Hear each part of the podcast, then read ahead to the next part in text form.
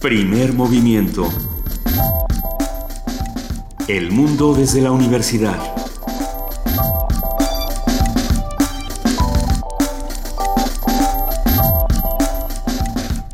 Muy buenos días a todos los que nos escuchan a través del 96.1 de FM. Así arranca el día de hoy, 6 de enero, primer movimiento. Muy buenos días, querido Benito Taibo, ¿cómo estás? Muy buenos días, querida Luisa Iglesias. Buenos días a todos los que nos escuchan y que están esperando a los reyes o que están llegando. Ya en este llegaron los reyes. Ya llegaron. Ya llegaron, ¿verdad? A las 7 de la mañana. Deben haber llegado ya. Juana Inés de esa. ¿Llegaron a tu casa? ¿Dejaste zapato? Eh, no, yo solo sentí como a las como a las 10 de la noche de ayer sentí como un temblorcito, pero ya me avisaron que fue en Norcorea jugando con su bomba H. ¿Qué historia? ¿Con su bomba real o no real? Pues es, en eso están, porque ayer eh, eh, salieron, empezaron a salir notas, ¿no? Cindy Pérez Ramírez, que ya está aquí sentada. Buenos días, Cindy. Empezaron Hola, a buenos salir días a notas todos. de que había una serie de temblores, en eh, que en Corea del Sur se estaban sintiendo algunos tremores y eh, que qué estaba pasando y entonces Norcorea anunció que había hecho una serie de pruebas de su mo- de su bomba de hidrógeno y ya los especialistas salieron a decir que que suena muy raro que realmente ¿Que como que eso no es? pues tendría que haber sido una reacción mucho más violenta que la que fue Sí, de hecho tienen una reunión, eh, bueno, se espera una reunión el día de hoy en Naciones Unidas en Nueva York, justamente para analizar la, la situación de, de emergencia. Sí, están varios, eh, bueno, Estados Unidos aún no ha, ha sido como muy cauto en, en- en esa cuestión, no, no ha confirmado que sí lo hizo Corea del Norte, pero bueno, Es- se habla que sí, Bueno, es que sí es real. Obama todavía no para de llorar y No, entonces, bueno. bueno. también es un problema Un problema. Ay, Mira, pobre las primeras Obama. indicaciones de actividad inusual en el área de Punggye-ri, escenario de los anteriores ensayos nucleares, se registraron en torno a las 10.30 de la mañana, cuando expertos de países como China, Japón y Estados Unidos alertaron sobre un terremoto en una zona que habría alcanzado la 5.1. Ah, y Kim Jong había dicho que estaban probando una bomba H. Está bien. Es, es- en estos tiempos en que la desnuclearización es casi un hecho, está Corea ahí tocando.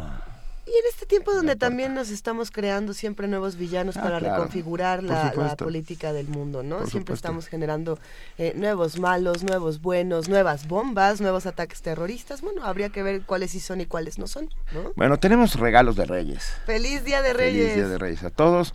Estará con nosotros Tito Ballesteros, comunicador social, docente de radio en países de América Latina, que nos va a hablar sobre la radio y los podcasts. Eh, los podcasts como el que tiene primer movimiento que pueden escuchar en www.radionam.unam.mx. En nuestro miércoles de lectura también seguimos regalando, vamos a hablar de la poesía que cuenta. Platicaremos con Alonso Núñez, él ni, eh, ni es escritor ni redactor. Bueno, es, es, un, es un gran poeta, es en cambio algo peor, un obsesivo rimador, un horror este señor. Vamos a ver qué pasa con esto.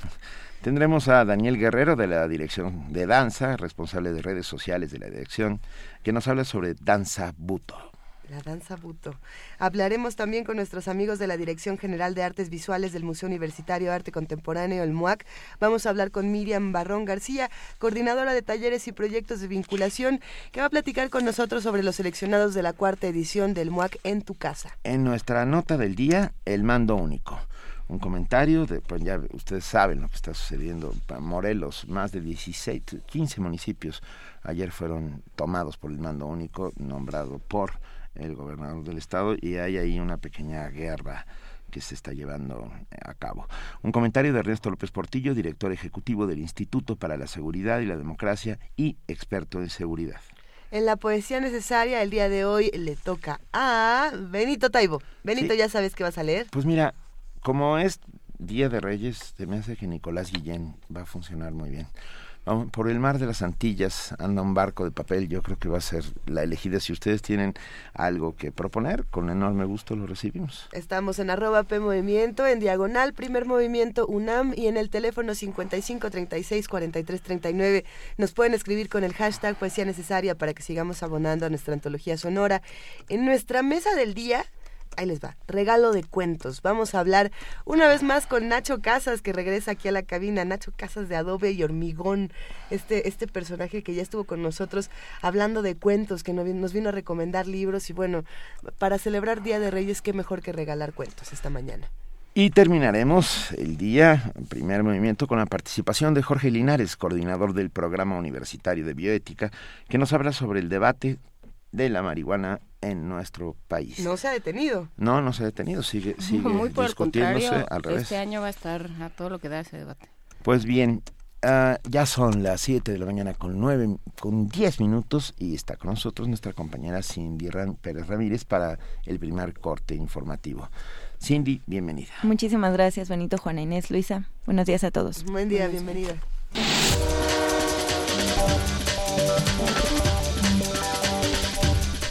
El edil de Tlaquiltenango, Morelos, Enrique Alonso Plasencia, aseguró que la población no quiere al mando único.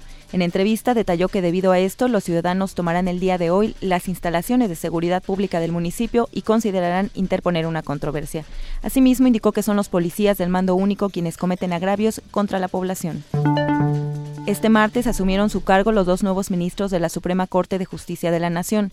Se trata de Norma Piña Hernández y Javier Lainez Potisek. En su discurso, Lainez Potisek advirtió que la Suprema Corte enfrenta un reto mayor que los demás poderes porque debe garantizar el respeto a los derechos humanos y la supremacía constitucional.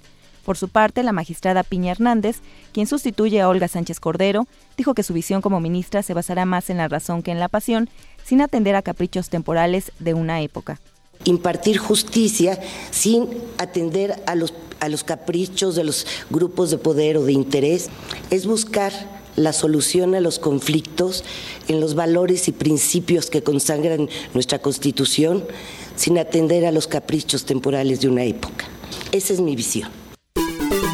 William Park, abogado del narcotraficante Edgar Valdés, conocido como la Barbie, dio a conocer que este se declarará culpable de narcotráfico y lavado de dinero en una audiencia en Atlanta, Georgia. Los cargos en contra de la Barbie son por conspiración para distribuir, importar y exportar cocaína, por lo que podría enfrentar una sentencia máxima de cadena perpetua sin libertad condicional. Cabe recordar que Edgar Valadez fue detenido en el 2010 en el Estado de México y extraditado el año pasado a Estados Unidos. Virgilio Andrade Martínez, secretario de la Función Pública, afirmó que el gobierno mexicano sí rinde cuentas y está comprometido con la transparencia. Ante los cuestionamientos sobre un artículo publicado por el diario The New York Times, el funcionario aseguró que se trata más de eventos que generaron profundo dolor e indignación a nivel nacional e internacional. Agregó que el gobierno mexicano ha expuesto su posición y sus argumentos de carácter legal y ha mostrado su disposición al diálogo para resolver los casos que se señalan. El editorial publicado por The New York Times cuestiona la exoneración del presidente Enrique Peña Nieto y el secretario de Hacienda Luis Videgaray por el escándalo de la llamada Casa Blanca. Además, asegura que hay inconsistencias en la investigación sobre la fuga del Chapo Guzmán y convoca al gobierno mexicano a aceptar su equivocación en la investigación de la desaparición de los 43 normalistas de Ayotzinapa. Para transparentar lo referente a las fotomultas, el gobierno capitalino creará un micrositio en la página web de la Dependencia de Seguridad, en el cual se podrán conocer los contratos con las empresas Autotraffic e Intertraffic. Así lo informó el secretario de Seguridad Pública del Distrito Federal, Iram Almeida, quien señaló que también se podrá consultar cuándo y dónde se cometió la falta captada por la Cámara. Almeida reveló que casi 20 días de la entrada en vigor del nuevo reglamento de tránsito, la cantidad de accidentes ha disminuido un 2%. El diputado local del Distrito Federal, Víctor Hugo Romo, anunció que se trabaja en el primer ordenamiento jurídico para el peatón. En conferencia de prensa señaló que la bancada del PRD abrirá el debate para analizar si el reglamento para el peatón, el peatón perdón, tendrá un carácter punitivo. Asimismo, dio a conocer que en coordinación con las 16 delegaciones se recuperarán espacios públicos tomados por el comercio informal y se tratará de reubicar a los comerciantes. En información internacional, para proteger a personas inocentes, son necesarias algunas restricciones a la libertad, señaló el presidente estadounidense Barack Obama, quien con lágrimas anunció un paquete de medidas ejecutivas para el control de la venta de armas en Estados Unidos. Aseguró que ejercerá su autoridad ejecutiva para evitar más violencia y unir al país en un tema que ha generado división y aclaró que sus decretos no desequilibran el derecho constitucional de portar armas. Entre las disposiciones que forman parte de las medidas está el requerimiento para que todos los vendedores de armas cuenten con una licencia de venta y hagan revisiones de antecedentes a los compradores. Este martes fue instalada la Asamblea Nacional de Venezuela, que por primera vez en su historia tiene mayoría opositora con 112 diputados. Como presidente de la Asamblea fue elegido Henry Ramos Alup, quien sostuvo que implementarán en seis meses un mecanismo para cambiar de gobierno. Habla el diputado Omar Barbosa. Y queremos dejar claro que cuando hablamos de cambio político no estamos hablando de cambios de nombres o de caras. Estamos hablando del cambio del modelo político que hoy gobierna Venezuela. La inmensa mayoría de los venezolanos nos dio el mandato de iniciar ese cambio, porque no quiere seguir teniendo en el gobierno a un modelo que representa la escasez, el alto costo de la vida, la inseguridad personal y la corrupción. Y por eso nos instalamos con la intención y el compromiso de promover un modelo distinto. Vamos a apoyar en su oportunidad una ley de amnistía y reconciliación nacional para que se acabe con la persecución política en Venezuela. Cabe señalar que los representantes chavistas abandonaron el recinto como protesta ante lo que consideraron diversas violaciones al reglamento interno de la Asamblea Nacional. Corea del Norte anunció que ha realizado de manera exitosa su primera prueba de una bomba de hidrógeno. La televisión estatal de Corea del Norte confirmó las sospechas de países vecinos, China, Japón y Corea del Sur, que habían detectado un sismo de magnitud 5.1 en un lugar donde el gobierno de Pyongyang ya había realizado otras tres pruebas nucleares en los últimos 10 años.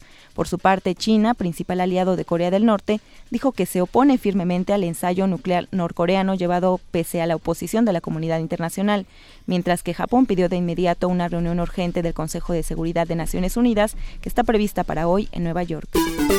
El Ministerio de Asuntos Exteriores de Kuwait informó a través de un comunicado que ordenó el regreso de su embajador en Teherán en protesta por el asalto que hace tres días sufrieron dos sedes diplomáticas saudíes en Irán. De esta manera, Kuwait se suma a las acciones de Arabia Saudí, Bahrein y Sudán, quienes rompieron sus relaciones diplomáticas con Irán, a quien acusaron de inmiscuirse en los asuntos internos de la región. Cabe señalar que la tensión en el conflicto entre chiíes y sunís se ha intensificado luego que las autoridades saudíes ejecutaran al clérigo disidente chií saudí Nim Bakir al-Nim junto con otras 46 personas acusadas de terrorismo. El presidente regional de Cataluña, Artur Mas, señaló que si los legisladores catalanes no logran ponerse de acuerdo para apoyar su reelección, convocará nuevas elecciones regionales. Cabe recordar que la alianza Juntos por el Sí, establecida entre el Partido Conservador Convergencia, al que pertenece Mas, y Esquerra Republicana de Cataluña, lograron 62 de los 135 escaños de la Cámara catalana. Sin embargo, necesitan el apoyo de los 10 diputados de la CUP para avanzar en su campaña independentista. Y en la nota de la UNAM, José Fernando Peña, académico del Instituto de Neurobiología, recibió una de las seis cátedras de investigación Marcos Moschinsky. Esto por su investigación sobre el funcionamiento de las más de 3.000 neuronas participantes de la respiración, ese mecanismo involuntario y fundamental para la vida. Su trabajo experimental con modelos in vitro e in vivo aporta pistas para entender las causas de la muerte de cuna y las apneas de sueño. El proyecto que sometimos a la cátedra Moschinsky tiene que ver en cómo el circuito que genera la respiración cambia cuando el oxígeno baja. El complejo Prebotzinger es el que se encarga de generar la respiración. Y ese circuito nos permite, si funciona bien, recuperarnos de condiciones de baja de oxígeno, si estas no son muy duraderas.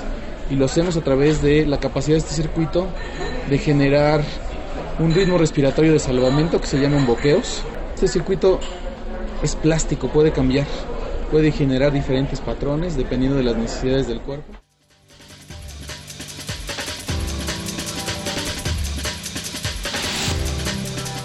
Muchas gracias Cindy Pérez Ramírez por este corte informativo de las 7 de la mañana. Nos escuchamos a lo largo de la transmisión. Así es, Luisa Benito Juan Inés, que tengan buen día. Buen, día.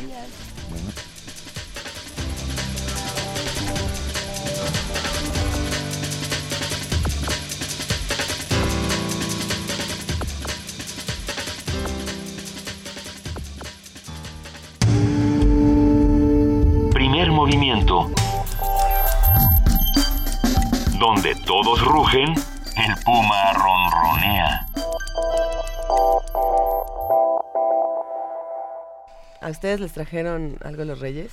A mí me trajeron un libro de Amin Maluf. En realidad no me lo trajeron los Reyes, sino Editorial Alianza. Que y en realidad no me lo trajeron a mí, sino a la Caja Mágica, pero me lo robé unos días para leerlo. Pero no, se llama Las Cruzadas Vistas por los Árabes, de Amin Maluf. Y lo estaba leyendo ayer y hay un momento en el que hay un clérigo que entra a, a, su ciudad, Al, al, diván del califa al-Mustasir Billah, en, mil, en el año 1099 y le dice, ¿osáis dormitar a la sombra de una placentera seguridad, en medio de una vida frívola como la flor del jardín? mientras que vuestros hermanos de Siria no tienen más morada que las sillas de los camellos o las entrañas de los buitres? ¿Cuánta sangre vertida? ¿Cuántas hermosas doncellas por vergüenza han tenido que ocultar su dulce rostro entre las manos? ¿Acaso los valerosos árabes se resignan a la ofensa y los ardidos persas aceptan el deshonor? Wow. En el año Ay. 1099. No, bueno, bueno, Ay. bueno. Siria, eh, Eh, ¿Sabes qué es? Es una suerte de la visión de los vencidos, ¿eh? porque nunca se contaron las cruzadas desde el lado árabe y fueron terribles. Eh, era territorio ocupado día y noche por ejércitos pero invasores. además por, por una serie de creencias y una serie y una serie de argumentos Sí. perfectamente Fal- falaces. discutibles y falaces. Sí, o sea, discutibles sí. por decirlo menos, pero sí, si te E- Este libro vas para allá, falaces. está en la caja mágica. Va a estar. Este, Va a estar está en la un caja ejemplar, mágica. el otro lo tengo yo, pero hay un ejemplar de eh, eh, cortesía de Alianza Editorial que nos manda unas maravillas. Está en la caja mágica estos y muchos más. Y también hay que agradecer a, Sext- a Almadía, que nos envió Oreja Roja de Eric Chevillag y dos novelas de la colección Cartografías coeditadas con Conaculta, Andanza y Visiones Españolas de Miguel de Unamuno y Mi viaje por Ah, África de. Winston Churchill. Gracias a todas las editoriales que nos envían envían libros y que luego llegan a la caja mágica. Ustedes estén pendientes. Hoy vamos a dar caja mágica. Hoy vamos a dar caja mágica. Hay muchos libros para niños, así es que váyanse preparando. Así es que vamos a nuestro miércoles de lectura. Miércoles de lectura. Definir la poesía es muy complicado. Sin embargo, se pueden distinguir tipos de poesía. Hay una que se conoce como narrativa, la que cuenta historias que quizá no lucirían más si hubiesen sido escritas en prosa. La poesía narrativa no es nueva. Los viejos poemas épicos de la Iliada y la Odisea narraban desde la antigüedad los acontecimientos relacionados con la guerra de Troya. En un principio, la Iliada y la Odisea no se leían, se cantaban, y como los oyentes de tales poemas conocían bien las historias que en ellos se había, el poeta debía tener cierto ingenio para cantarlas de manera diferente cada vez. Otro poema narrativo, La Divina Comedia, por ejemplo. ¿no? por Interesantísimo. El estilo de la poesía narrativa es una de las formas más antiguas de literatura y aún continúa siendo muy uti- utilizada por los poetas. Un poema narrativo puede llegar a tener una función reflexiva y de aprendizaje, puesto que está conformado por una gran cantidad de conocimientos culturales y de artes literarias. El poema narrativo puede tener cualquiera de los recursos literarios, aliteración, asonancia, consonancia, repetición, etc. Su historia tiene un comienzo, un desarrollo y un desenlace, así como personajes, trama, clímax y una conclusión. Las vanguardias literarias del siglo XX han transformado el poema narrativo en su camino. Y para platicar con nosotros sobre la poesía que se cuenta y la poesía para niños, hoy contamos con la presencia de Alonso Núñez, ni escritor ni redactor. Es en cambio algo peor, obsesivo, rimador, un horror este señor. Buenos días, Alonso, ¿cómo estás? Muy buenos días, muchas gracias por la invitación y feliz año. Igualmente, estamos muy contentos de tenerte aquí en Primer Movimiento en Día de Reyes. Ah, a ver, ¿qué historias puede contar la poesía?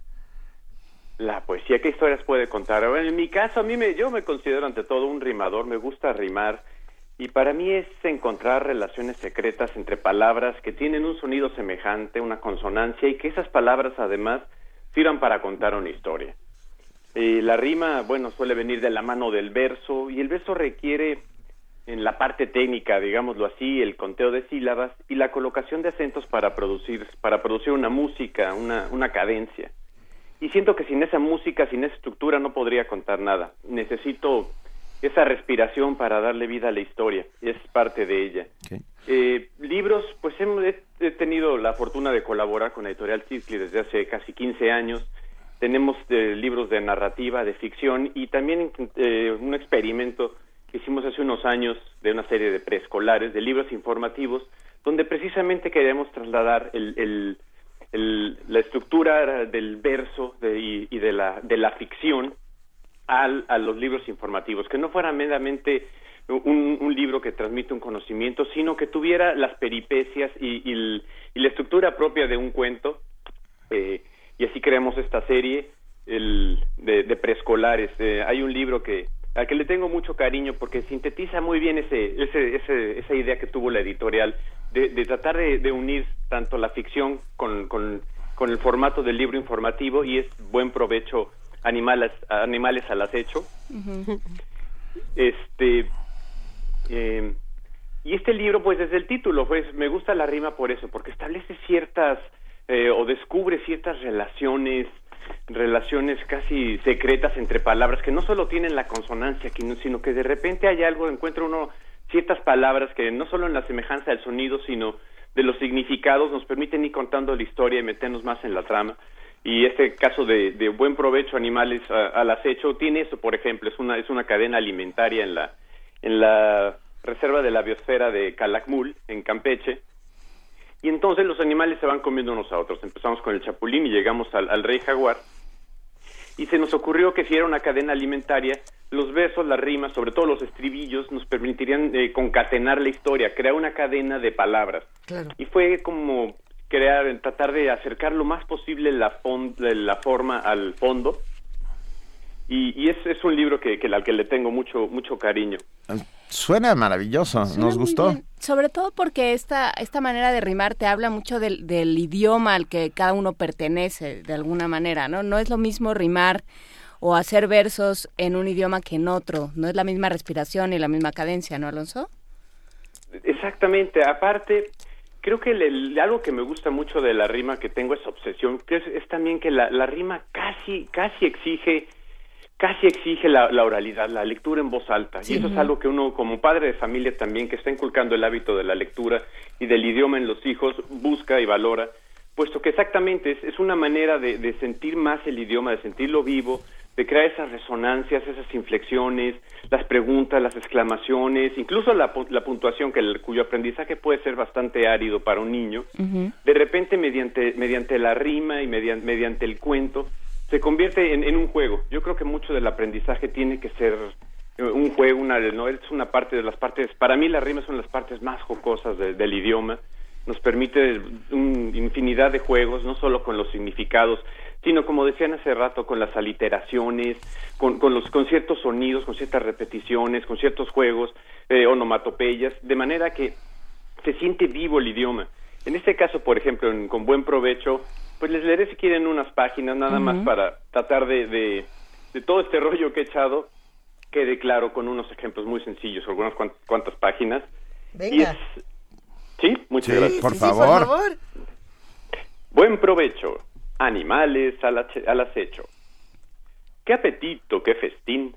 En la selva el chapulín come hierbas encantado. Luego dice muy confiado que no habrá quien se lo coma.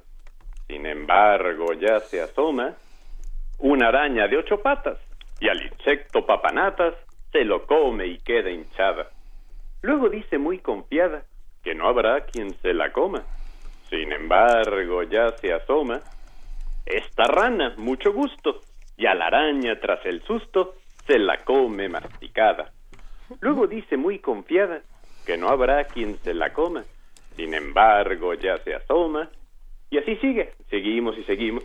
De manera que las palabras crearon una cadena. Oye, Alonso, nos quedamos pensando, ¿hay palabras que se resisten a la rima? ¿Hay palabras difíciles de rimar? Sí, sí, bueno, sí, evidentemente hay palabras muy complicadas, quizá la más famosa sea, sea la del tiempo. Este, y sí, a mí procuro, en mi caso procuro evitar repeticiones, por ejemplo, con con los versos, con los eh, verbos en infinitivo, y tratar de siempre de enriquecer un poco más la rima, precisamente para, para que tenga diversidad, que no rimen siempre verbos conjugados en el mismo tiempo, sino que haya cierta diversidad, porque eso también permite el juego. Yo creo que la rima, ante todo, es un descubrimiento, como decía hace ratito, de, de, ciertas relaciones que hay de repente entre las palabras, que aparentemente no estaban, y de repente en, en la narración, en el, en el poema narrativo o en, o, en, el cuento aparece, ¿no? Entonces sí, procuro evitarlo para, para que no, no se repita y ni se haga tampoco monótono. Que sea también un poco un descubrimiento el hecho de que ciertas palabras que aparentemente adverbios, verbos, eh, sustantivos, adjetivos tengan de repente esa relación no solamente en el sonido, sino, sino, sino en la historia, en lo que uno está contando. ¿Cómo te planteas tu trabajo, Alonso? Tú te sientas y dices voy a, a escribir y por dónde empiezas. Pues depende, por ejemplo, el, último librito que hicimos con, con Circle, Reina de Corazones, o El Cantar de, de, los Calzones, que, que lo tenemos aquí. Aquí lo tenemos, lo vamos a regalar. Lo vamos a regalar sonoramente porque tenemos tu audio y lo vamos a regalar también el libro físico. ah, muchísimas gracias. Pero pues cuéntanos este es un libro eminentemente casero. Este, este surgió como, como un experimento lo hice con mis hijas eh, por la noche a la hora de la lectura, cuando estaban más chiquitas, tengo dos hijas gemelas, en aquel entonces tendrían seis años yo creo, y surgió de ellas la curiosidad, un día me dijeron precisamente, papá, ¿cómo se rima? Y entonces decidimos cambiar la lectura de, de la, de, de la noche por, por la escritura de la noche, hacer nuestro propio cuento, acabamos de leer Alicia, y les había impresionado la, la maldad de la reina de corazones, querían hacer un, querían usarlo como personaje, y me dijeron, pero que no sea tan mala, eh, una reina tampoco sea buena, pero tampoco tan mala. Entonces dijimos, vamos a hacer, a ver, a ver qué sale. Entonces, curiosamente, la reina de corazones es un verso de ocho sílabas, es un octosílabo. Dijimos, ah, pues ahí hay un punto de arranque. Y yo les decía, a ver, la reina de corazones, ¿con qué rima corazones? Y fueron ocurrencias suyas, con calzones. Ah, calzones. Y calzones, calzones con ladrones. Ah, con ladrones, decía. mm, Ah, los ladrones de calzones. Bueno, ahí empieza a despuntar una historia. Y así nos seguimos, fuimos buscando, repetir, tiene mucho, casi manejo en ese cuento casi siempre se repite la misma rima, pero era precisamente para que ellas fueran dándole rienda suelta a su imaginación y sa- sacando así ocurrencia tras ocurrencia tras ocurrencia, e íbamos creando así la trama y bueno, salió, salió un cuentecillo casi a manera de chiste que, que nos divirtió mucho hacer y que por otro lado pues fue una cosa así casera, espontánea, casi un juego de, de libre asociación de ideas para ellas y para mí, porque fue también crearlo pues a partir de nada, no de una estructura, una idea de empieza aquí termina acá, sino que nos fue así más abierto de a ver, saber a dónde nos lleva la historia y fuimos ocurrencia tras ocurrencia hasta que se, se armó un, un cuentecillo. Hay, hay dos procesos de escritura. El primero es el que tienes con tus hijas, este proceso creativo como de, de escritura automática, donde un grupo de ladrones se roba dos cajas de calzones. Y, y también está el otro proceso de escritura, que es cuando te sientas con un ilustrador, que es el caso de Ibarda Col. Y, y también ahí, bueno, ¿qué es lo que pasa co- con la ilustración que convive con un texto como este? Sí, es una convivencia y eso es un complemento. Creo que la, la, la historia y el trabajo del ilustrador es también apasionante, puesto que las palabras, en el caso de los libros para niños, la- el, el texto es, es la mitad de la historia o, o es una parte de la Claro. historia. No no sé en qué porcentaje esté esto exactamente y, y eso es lo maravilloso de... Pero por, él tiene que terminarlo y agregar, ¿no? Hay una, hay una historia, una narración gráfica, hay, hay elementos que, o cabos sueltos que, que él tiene que, que cerrar, completar. Obviamente, pues personificar, a la- da- darle al personaje una, una imagen que siempre es un reto, porque, pues por ejemplo, en el caso de, de mis hijas, cuando vieron los personajes, papá, la, la reina nos la imaginamos un poco más alta o un poco más bajita. Digo, bueno, pues él, él se la imagina así, cada quien interpreta al personaje y lo crea. ¿no? Como, como, como siente que se, se amolda bien a, a lo que se está contando. Es, es un trabajo apasionante el, el del ilustrador. Ibar es un ilustrador muy detallista, es un libro, tiene infinidad de detalles que también lo enriquecen, creo que ahí tiene un equilibrio muy interesante entre la sencillez de las rimas del texto y del cuento y, y la complejidad y el nivel de detalle de las de las de las ilustraciones. Creo que es un, contraste interesante, es un libro que quedó muy lindo y en el que sí siento que gran parte de, de la historia está precisamente en, en la ilustración, ¿no? En, en esa escenografía que él crea, porque pues es eso, es darle escenografía, forma, también un- un- una, un- una paleta, una paleta le, le dio mucha ternura, y mucho, un color así muy, muy tenue a, los personajes, a la historia entera.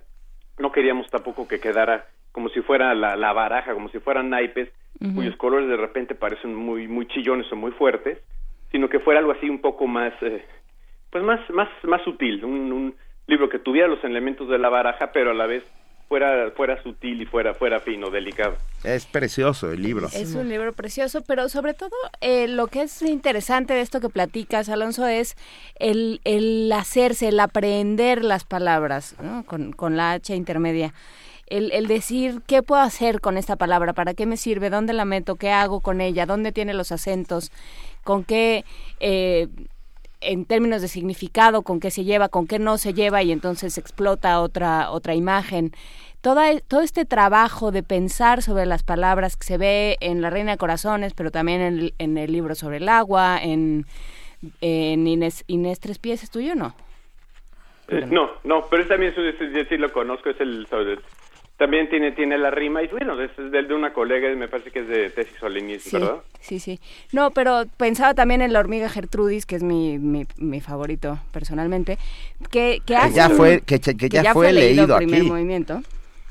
Ah, muchísimas gracias, oigan. Pues es un libro que le tengo un especial cariño, es un, es un, creo que contiene todas mis manías y mis vicios, las rimas, el español arcaizante, un título larguísimo, epígrafes por todos lados, notas al pie. Eh, fue escrito por, por un amigo imaginario, Guisopete de Paropillo, un autor cuyo nombre fue hurtado o saqueado directamente del Quijote por algún malandrín facedor de tuertos de cuyo nombre no quiero acordarme.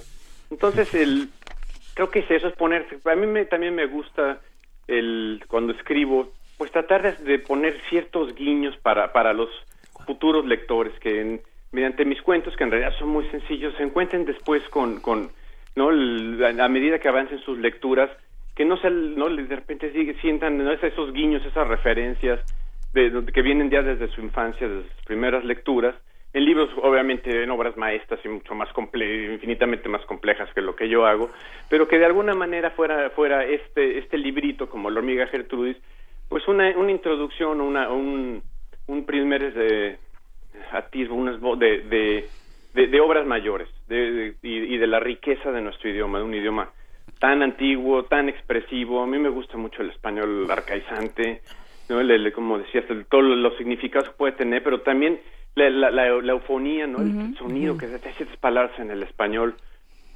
que son maravillosas y que, tienen que tienen una riqueza eh, de, de, sonido meramente, ¿no? No solamente del significado o el étimo, sino también de, de, de su sonido, la manera y que, que uno que se que se combinan crea y de, de, repente estas, estas frases así tremendas. Me gusta mucho eh, imitar, imitar, porque son imitaciones muchas veces los epígrafes, el estilo, el estilo, por ejemplo, de Quevedo, de Cervantes, ¿no? En que, en que escribían eh, oraciones tan, tan largas y, y, no se perdía jamás el aliento, ni la música, ni la respiración del texto, sino que uno sentía que podía seguir leyendo, leyendo, leyendo, leyendo, aunque fueran larguísimas las oraciones sin lugar a dudas.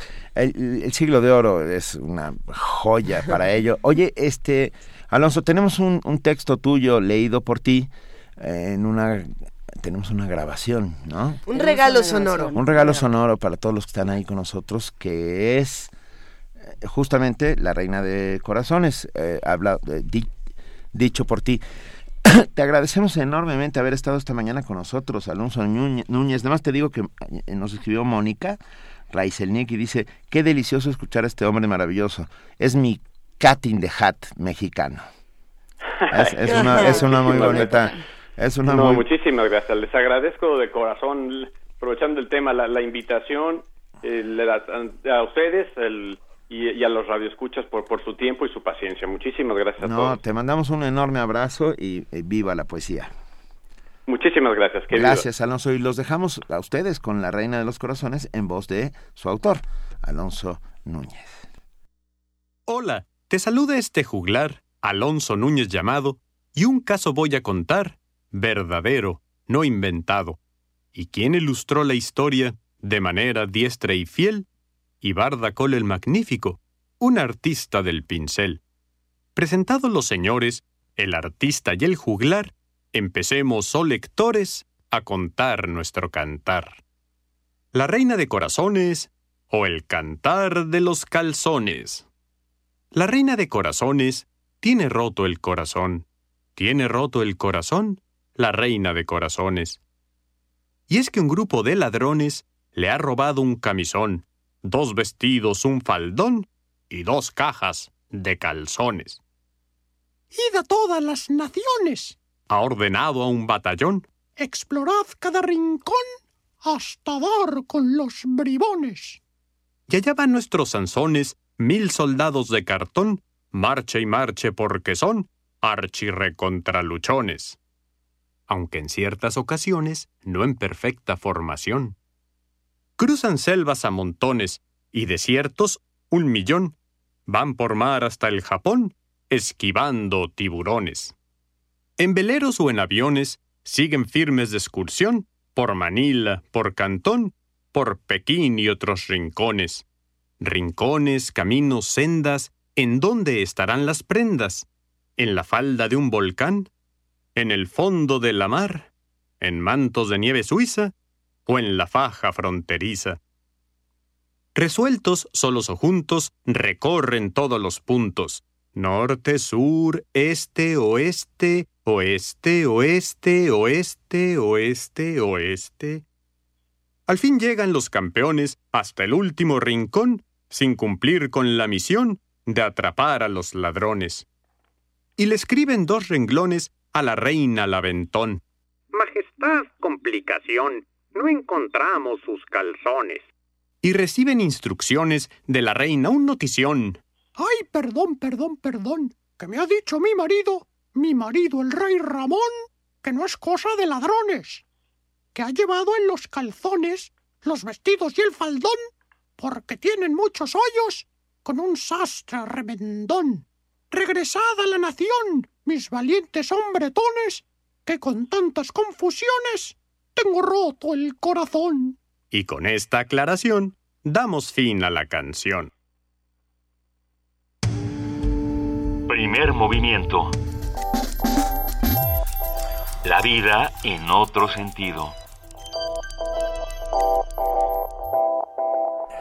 La Reina de Corazones o El Cantar de los Calzones, este texto de Alonso Núñez con las ilustraciones de Ibarda Col, lo vamos a regalar. Eh, ¿Cómo lo regalamos? ¿Qué, ¿Qué opinan? ¿Qué hacemos para regalarlo? ¿Por a ver, que nos hagan una rima. que nos hagan una rima. Eh, vamos, a regalar este libro que nos está mandando Citli con Aculta. Les mandamos un gran abrazo y gracias por todos los regalos que están haciendo para nosotros. En un momento les decimos todavía eh, más información de cómo vamos a hacer para regalar este libro.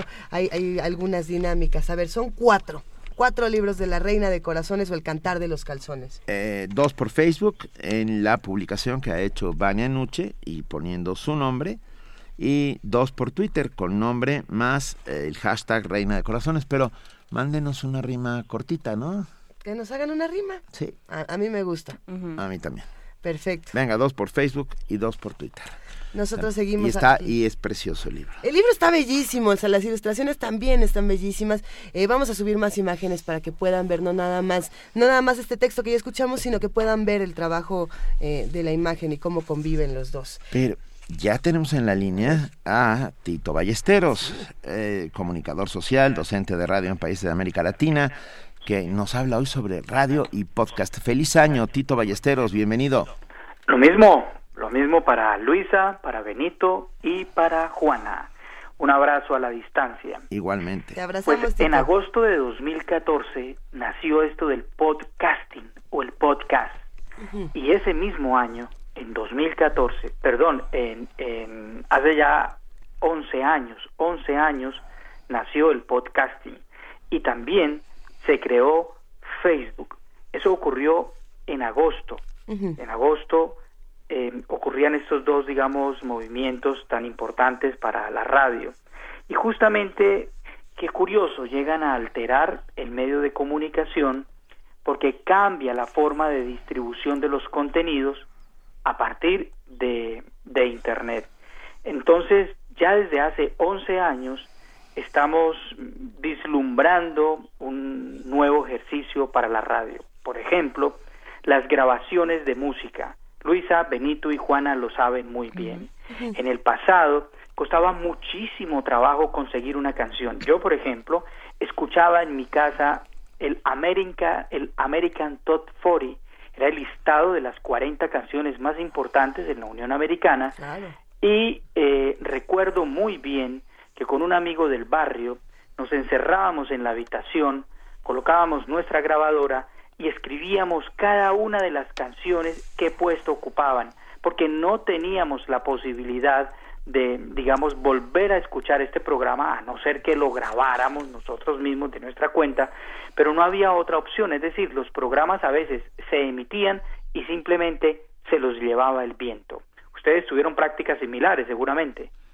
Definitivamente, y, no solamente el, asunto de estar escuchando constantemente radio, nosotros nos tocaron diferentes estaciones, la mía, por ejemplo, en la infancia era Rock 101. Y la Pantera. La Pantera, eh, eh, había muchas estaciones, también había que ir a buscar a diferentes lugares, ¿no? Nos metíamos a, los rincones del Tianguis del Chopo, por ejemplo, a buscar estas grabaciones raras, a intercambiar cassettes. ¿No? Esa era una gran experiencia. Sí, sí, sí. Yo incluso recuerdo ahora tener unos cassettes Em, en los que aparecen las voces de los locutores y es lo que más aprecio hoy incluso por encima de la música, porque la música se consigue, digamos, de una manera muy fácil, pero estas voces que nos acompañaron ya no están, pero ese podcasting nos da la posibilidad de generar los contenidos, pero no solo para las grabaciones de música, para la divulgación científica. Hoy muchas organizaciones transmiten sus programas de radio a través de esta herramienta, pero no solo eso, no hay congreso en el mundo que no eche mano del podcast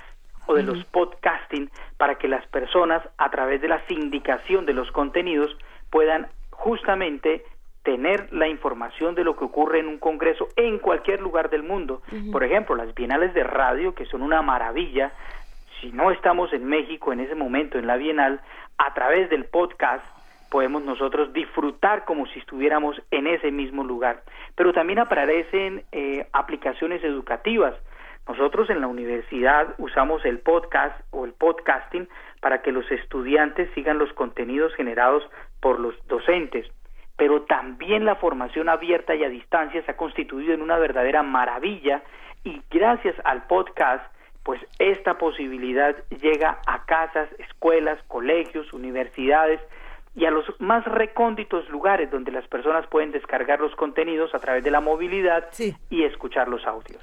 ¿Y, qué piensas, Tito, que puede ocurrir ahora que también eh, tenemos tan, tan activo el streaming y, que muchos dicen que el streaming a veces se devora al podcast, de, de nuevo por lo inmediato y por, por lo constante que es el streaming? Seguramente, hay quienes dicen que el futuro de la radio estará concentrado en el podcast. Bueno, esa es una posición, pero también están quienes afirman que el podcast ya forma parte del pasado, porque el streaming lo absorberá. Claro que aquí volvemos a la idea de Fiedler, ¿no? Medio no come medio, se fusionan, se acompañan. Entonces, no existiría como tal ese canibalismo, pero lo cierto es que vamos a una gran velocidad. Y para terminar, las entrevistas, la televisión y la radio, las visitas guiadas a museos. Eso ocurre en muchos países en América Latina, donde gracias al podcast, pues las personas no necesitan de alguien que esté allí. Digamos que ese es un empleo que desaparece de la humanidad por esta, eh, digamos, este surgimiento de los canales de podcast. Y bueno, también las conferencias. Lo cierto es que vamos muy rápido y como bien anotas, aparecerá seguro en el, en el tiempo muy cercano alguna herramienta que le diga adiós al WhatsApp o quizá al podcast. No sabemos. Hay quienes afirman que el futuro de la radio no estaría en las cabinas de radio, no estaría en las emisoras, sino estaría en estos canales de distribución que hay que advertir, muchos periodistas reputados en el mundo han salido de sus medios de comunicación tradicionales y convencionales y jerárquicos para migrar a ecosistemas donde ellos toman las decisiones de los contenidos que quieren compartir con las audiencias. Pues bueno, no sabemos qué pasará, lo cierto es que estamos cumpliendo 11 años desde la aparición de esta herramienta maravillosa en favor de la radio. Y no hay que quedarnos en la orilla de este conocimiento, hay que arrojarnos a, experimentar con todos los medios que tenemos a nuestro alcance, con todas las plataformas, para pues también ser parte del futuro de la radio. Tito, te mandamos un gran abrazo y, feliz año y aquí estamos la próxima semana. Muy bien, perfecto. Luisa, Benito, Juana, feliz semana para todos. Igualmente, gran abrazo, Tito Ballesteros. Primer movimiento. Donde todos rugen el puma ronronea. Siete de la mañana con 48 minutos de este Día de Reyes.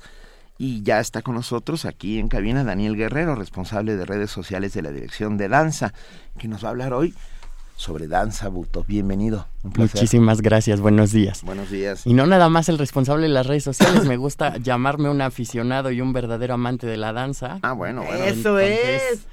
Muy buenos días, feliz año, feliz día de Reyes. Bienvenido, felicidades. Y quiero, quiero agarrar este espacio para platicarles un poquito sobre la danza buto, porque a veces en México estamos muy acostumbrados a estas muestras tradicionales pues de la danza clásica, la contemporánea, el folclore mexicano y pues nuestra historia pues también la danza flamenca y española. Hay más, hay más. Y la danza buto, bueno, les comento, es un género de danza teatro japonés que surge por ahí terminando la década de los 50 del siglo XX, después de la Segunda Guerra Mundial, a través de colaboraciones entre dos personajes claves que reciben el nombre de Hijikata Tatsumi y Ono Kazuo.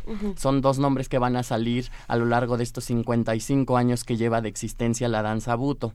Puede ser un poquito difícil de definir, pero rasgos que están presentes a lo largo de estas décadas de historia son imaginería burlona, grotesca, quizás temas tabúes y tétricos, son ambientes extremos, absurdos, se interpreta con un maquillaje blanco en el rostro que nos recuerda muchísimo a la ópera kabuki. Eso es bien interesante, ahí el gesto es, fundamental, ¿no? Por este Es este muy importante y, pareciera que el maquillaje es aplicado, eh, ¿cómo decirlo? con descuido. Es, es, es, algo que voy a tocar un poquito después. ¿Por qué ocurre esto? Los movimientos son lentos y son hipercontrolados. Si tú ves una, una, función de danza buto, te topas con muchísima ansiedad porque estamos acostumbrados a que la danza sea, pues, movimiento en su máxima expresión. Ahora, nace como todos los movimientos artísticos como una respuesta antagónica al movimiento predominante. Finalmente es la manera que tiene Japón de integrarse al concierto internacional, artísticamente hablando, rechazando obviamente el canon impuesto por Europa por medio de la danza clásica y Estados Unidos por medio de la danza moderna en ese momento, lo que ahora conocemos como contemporáneo. Recordemos que la misma danza contemporánea pues nació como, como un rechazo ante, ante el canon rígido del ballet de cara a la devastación que había tenido el viejo continente cuando termina la Primera Guerra. Estados Unidos se declara en contra y empieza a generar nuevas formas de movimiento. Si teníamos un cuento de hadas en el ballet, Estados Unidos prefiere pues temas realistas, una técnica más apegada a los movimientos naturales del ser humano que la danza clásica no tenía. Entonces, Japón hace lo mismo. Japón ya se encuentra frente a estas dos expresiones artísticas completamente bien, eh, eh, bien realizadas y decide separarse de ellos ofreciendo esta, esta nueva forma de expresión que es la danza buto sus raíces están en, el expresionismo alemán y en dos momentos claves para la historia del pueblo japonés, que es la pérdida de la Segunda Guerra Mundial y principalmente, bueno, cuando recibe el impacto de dos bombas atómicas. Una es en la ciudad de Hiroshima, fue la bomba Little Boy que llevaba el, avión el Enola Gay. Y la segunda fue en Nagasaki, que llevaba el nombre Fatman, que fue una bomba todavía muchísimo más devastadora, a, a bordo del Boxcar. Es la manera que tuvo el pueblo japonés de curar sus heridas. Fue la manera en la que que expresaron su dolor, en la que expresaban su humillación, porque uno de los elementos constitutivos del pueblo japonés es el honor, y ellos habían sido lastimados en eso, en lo más profundo.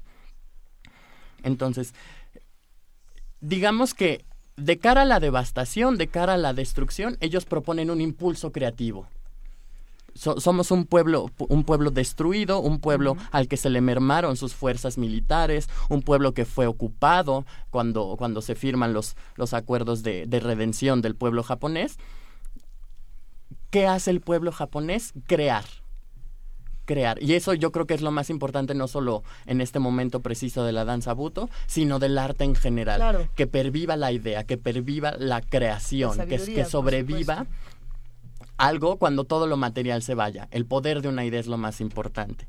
La primera obra, en 1959, cuando se crea la danza buto, que crea Hijikata es Kinjiki. Kinjiki está basada en el color prohibido es una de las obras literarias más importantes de la literatura japonesa en el siglo XX, que escribe Yukio Mishima, que a mi gusto personal, además no solo de ser mis novelas favoritas, es de los más importantes, junto con Kensaburo Oe, que fue Premio Nobel de Literatura, y Yasunari Kawabata. Ellos tres son los más importantes escritores japoneses del siglo XX. Y Mishima. Ah, Estupendo escritor. Y Hijikata toma, toma el color prohibido para hacer la primera obra. En, tanto en el libro como en la obra de danza se exploró la relación entre el escritor sexagenario, que es Shunsuke, y, un joven homosexual, que, que, recibe el nombre de Yuichi.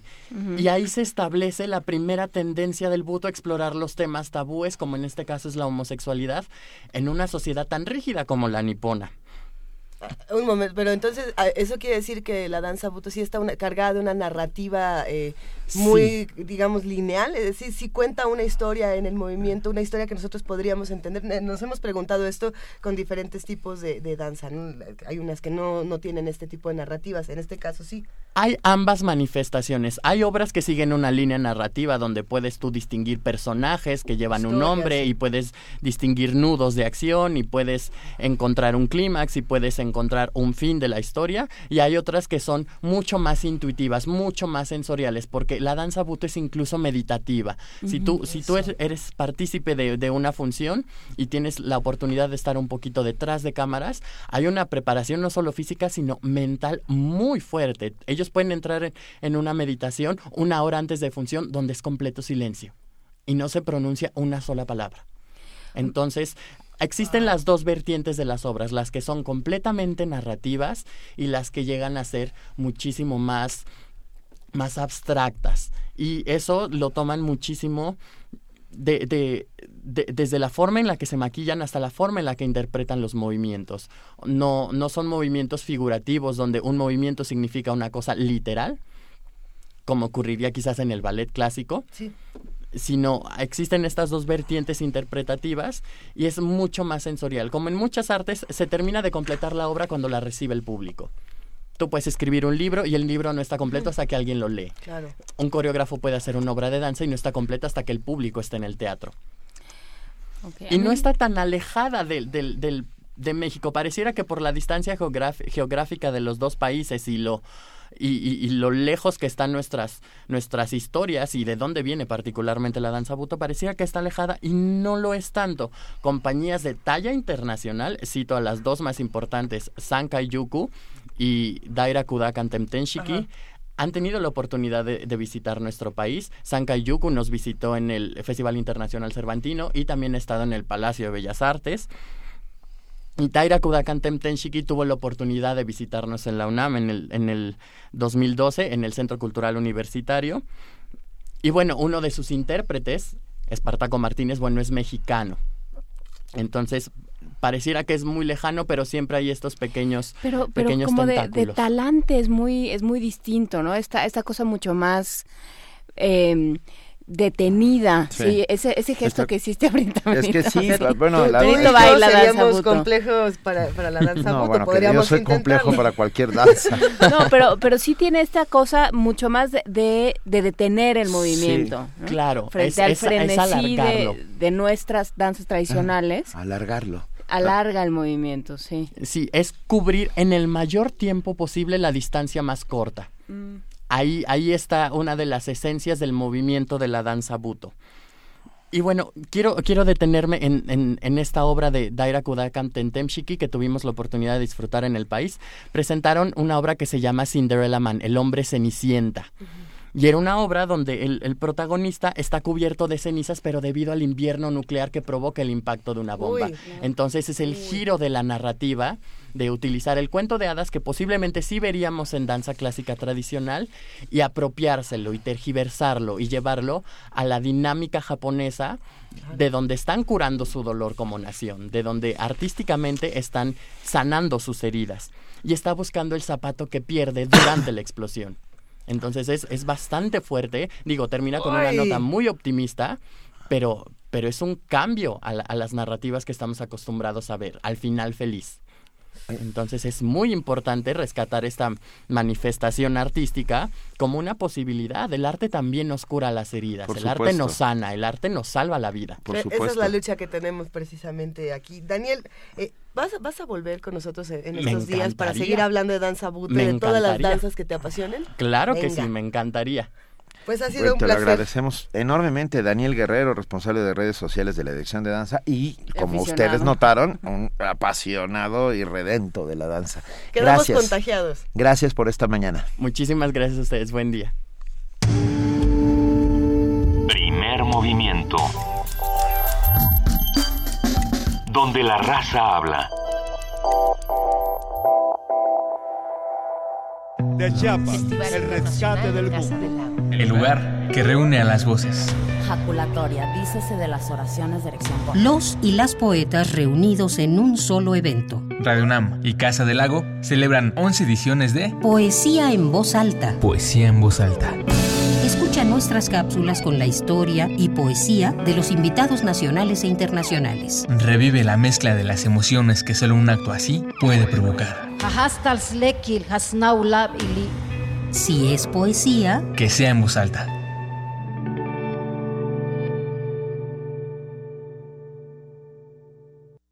Hacer lo correcto es alzar la voz contra la injusticia. Hacer lo correcto es combatir la desigualdad. Hacer lo correcto es luchar por nuestra tierra. Hacer lo correcto es trabajar unidos por el país que queremos. Hacer lo correcto es dejar de lado nuestras diferencias. Porque nuestro código de ética es hacer siempre lo correcto. Abriremos las puertas de la Cámara de Diputados a los mexicanos. Diputados Ciudadanos. Movimiento Ciudadano. El conflicto es inevitable. El cambio, una necesidad humana. Son los fundamentos de la reinvención. En Radio UNAM queremos ofrecer nuevos mundos para oídos cada vez más abiertos. Tus oídos merecen oír de todo. Resistencia modulada. La respuesta a la demanda auditiva de nuestra ciudad. Lunes a viernes, 21 horas. Por el 96.1 de FM. Radio UNAM. Primer movimiento. Información azul y oro. Gracias a todos los que nos están escribiendo a nuestras redes sociales. Estamos en arroba P Movimiento, en diagonal Primer Movimiento UNAM y en el teléfono 55 36 43 39. En, en un momento más, ah, en un rato les vamos a decir quién se lleva este libro de la Reina de, Corazones o el Cantar de los Calzones. Ya tenemos a los ganadores. Ya tenemos a los ganadores, sí, aquí están. Ya se fueron los ganadores, los tenemos aquí. A ver, son Mariana Ramírez, Jenisei Oviedo. María Magdalena Díaz Trueba y Paulo Arturo González Olvera. Bueno, les vamos a escribir en un momento más. Vania Noche se pondrá en contacto con ustedes para decirles cómo va a estar la dinámica para que pasen a recoger sus libros. Hay más regalos todavía, así que quédense con nosotros. Vamos a nuestro corte informativo de las 8 de la mañana con nuestra compañera Elizabeth Rojas. Feliz día, Elizabeth. Buenos días. Hola, Luisa, Juana Inés. Buenos días. Buenos días a todos. Buenos días.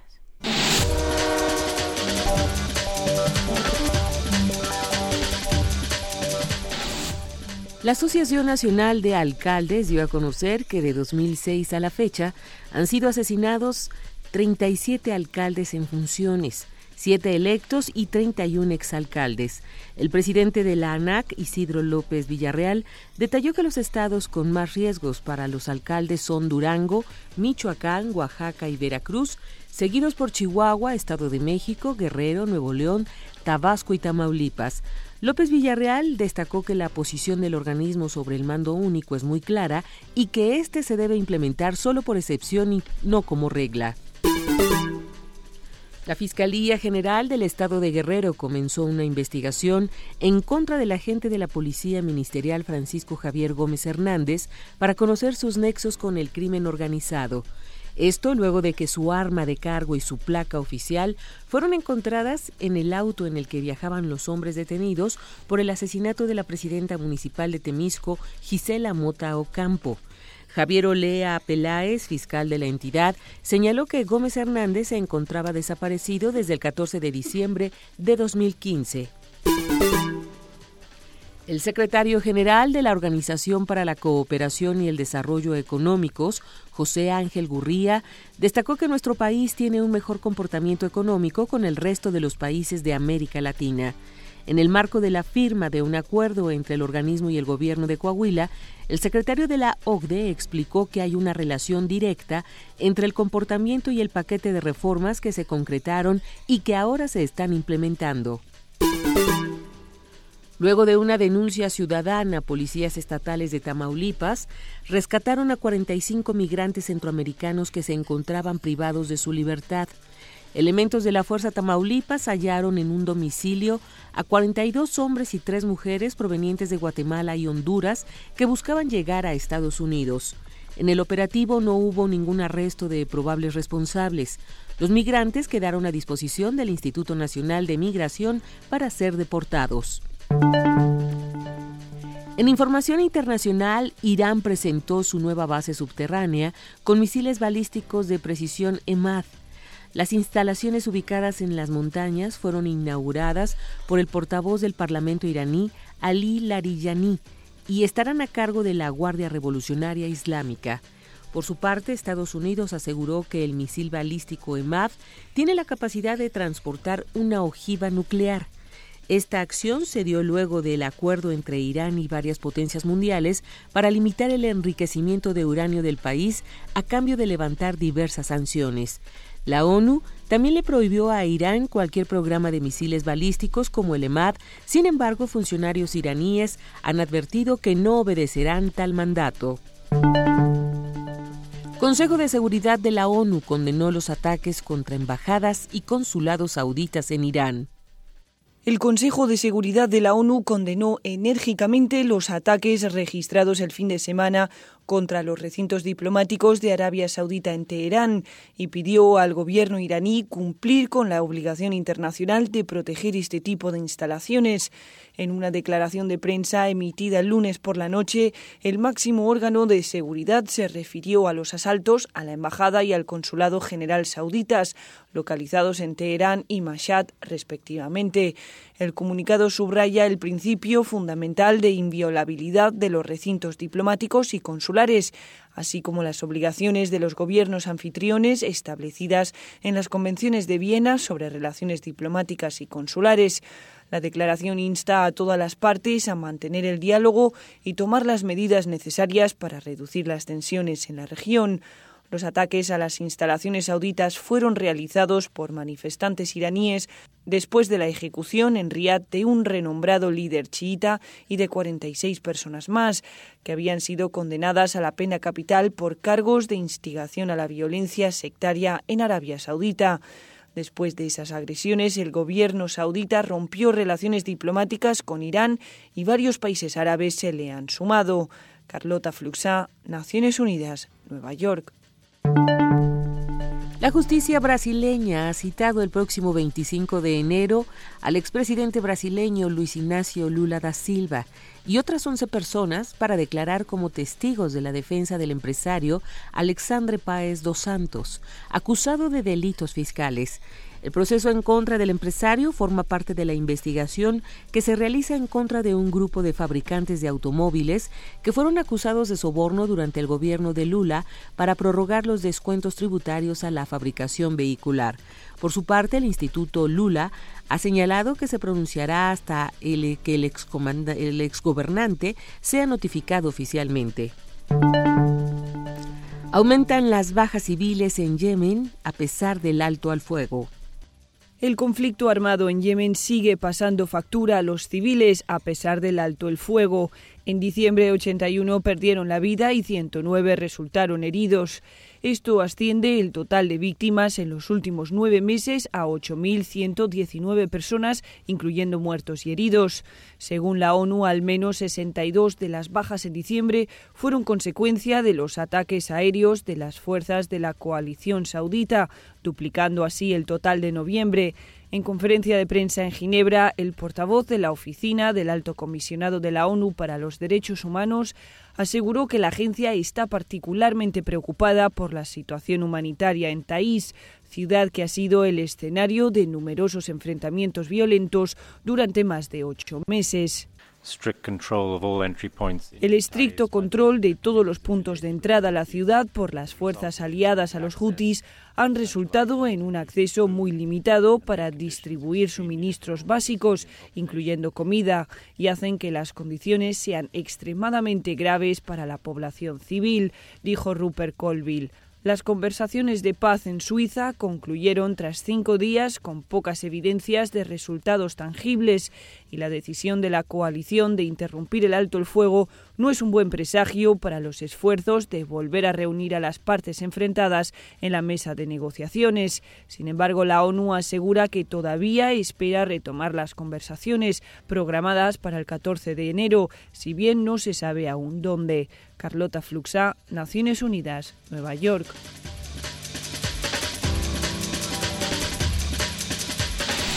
Son las 8 de la mañana con 8 minutos de este Día de Reyes y le agradecemos enormemente a nuestra compañera Elizabeth Rojas por este corte informativo y nos vemos a las 9, Elizabeth. Así es, Benito, hasta el rato, buenos días. Gracias.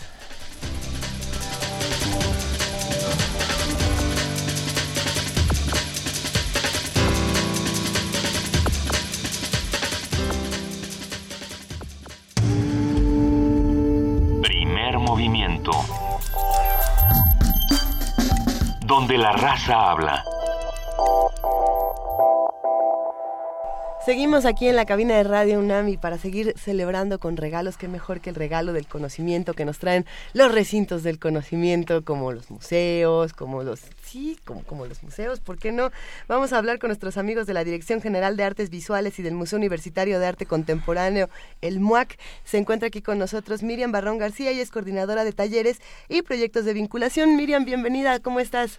Muy bien, muchas gracias por invitarnos y por estar nuevamente aquí. Es un enorme pasillo. Además vienes a hablar de uno de esos programas que a mí me emocionan y que desde que empezamos a hablar de él hace más de año y medio, hay que decirlo, yo estoy más que apuntado, pero nadie me hace caso. No, no sabes que no te inscribes donde debes, ahorita te van a decir en dónde. Cuéntanos todo, Miriam.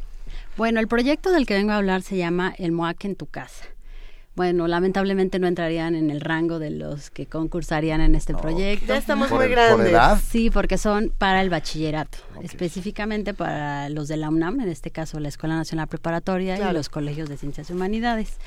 Bueno, este proyecto nace eh, ya desde hace más de cuatro años. Esta es su cuarta edición, de hecho, y vamos a iniciarla en este mes. Y bueno, pues eh, un poco mencionan que hace más de un año y medio se ha empezado a hablar mucho sobre este proyecto, porque bueno, las convocatorias salen desde un año antes de que suceda. En este caso salió en septiembre del año pasado y los resultados los estamos presentando. ¿Ya, sabemos quiénes en este momento van a llevarse arte a su casa? Ya, ya lo sabemos. ¿Y, qué arte? ¿Todo? es parte de la colección del MUAC. Si nosotros revisamos eh, lo que son las piezas de la colección, y eh, algunas de las cosas que evaluamos era que tuviera interacción con los diferentes públicos. En este caso, pues es el bachillerato y sabemos que no es eh, no va mucho al museo, entonces por lo tanto generamos este proyecto y bueno, ha, funcionado bastante bien, ¿no? Ha crecido la población del bachillerato que nos visita y bueno, sobre todo sus familias, porque este proyecto precisamente es que se integre la familia, que también sus vecinos, sus compañeros de la escuela visiten las piezas en las casas de los chicos. ¿Qué, piezas son las que se van en esta ocasión? Bueno, tenemos, no puedo decir todos los nombres de las piezas porque los chicos todavía no las conocen, pero Ah. puedo decir de los artistas. O pistas. por Ajá, favor. O sí, sí, pistas. sí. Bueno, artistas vamos a tener seis artistas. Está Gilberto Esparza, Iván Edesa, J. Izquierdo, Ricardo Nikolayevsky, eh, Luis Felipe Ortega, Ortega perdón, y Diego Pérez. Son los artistas que van a estar. Bueno, tenemos video, fotografía, instalación, eh, pero no puedo decir todavía el nombre. No, no, no, de acuerdo. Eh, Esto quiere decir que puede llegar una instalación a tu casa. Este, Estoy en, en mi, en mi sala y de pronto me ponen esta instalación gigantesca y, y yo me hago cargo. Bueno, yo, yo no. Espero que no tan gigantesca, porque... Sí, no tan gigante. O sea, eh, otra de las cosas que nosotros valoramos son los formatos. Porque, bueno, también considerando que los domicilios no son tan grandes, no podemos poner una pieza de 5 metros. ¿no? Mm. Entonces, por eso evaluamos también qué formatos se pueden llevar y también el nivel de conservación. Porque hay algunas piezas que no pueden salir porque necesitan una temperatura muy específica o cierta luz iluminación. Entonces, también es otra de las cosas que evaluamos. ¿Cuán- Perdón. eh, ay, ay, ay, perdón, Miriam. ¿Cuánto tiempo se quedan las piezas en casa de los estudiantes? Están eh, siete semanas considerando los periodos de montaje y desmontaje de las piezas. Por ejemplo, eh, nosotros iniciamos el 13 con una visita al MUAC. Los chicos van al museo y están platicando con gente de, de las diferentes áreas de museografía, difusión, conservación, y ahí es donde les presentamos las piezas. Se entran a los fondos del museo y observan las piezas, se las eligen y vemos cómo va a ser el proceso para llevarlos a su casa. Qui- Quizá no podemos hablar en este momento de qué, qué piezas son las que se van a llevar y quiénes son ¿cuáles los se han- ganadores. se han llevado? Exacto. ¿qué- ¿Cómo ha sido en ocasiones anteriores? ¿Qué, qué otras cosas hemos visto?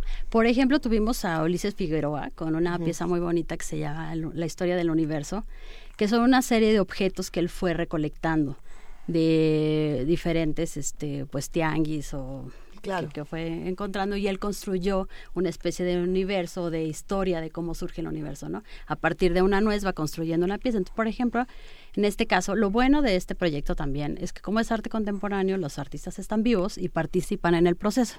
Eso es muy importante para nosotros. Entonces, Ulises participó durante el montaje, bueno, y una serie de actividades también que tuvo con ellos y les eh, nos fue apoyando junto con los conservadores y los museógrafos a, montar la pieza, ¿no? Entonces, por ejemplo, esa pieza eh, medía tres metros y estaba bastante grande, entonces tuvieron que desocupar una habitación del, del lugar para colocarla, ¿no? Entonces, eh, pero bueno, son otras piezas que hemos tenido fotografía, como Ivonne Venegas, ¿no? Por ejemplo, también estuvo. O piezas más grandes, estoy pensando es que la de Ulises fue la más grande, o la de la edad de la, de la vida, también es una, una escultura muy grande, también medía más de tres metros y era una, los plátanos, cómo se va generando desde la flor hasta que se pudren, mm. ¿no? por ejemplo. Son las Está, es interesante. ¿Cuál es la respuesta de los chicos? ¿Qué dicen cuando, cuando tienen estas obras en casa y después? Y la comunidad. y la comunidad, ellos más o menos se lo esperan, pero es una especie como de niño palaico. Eh, Exactamente. que me gustó que, es gran gran gran símil. Gran símil.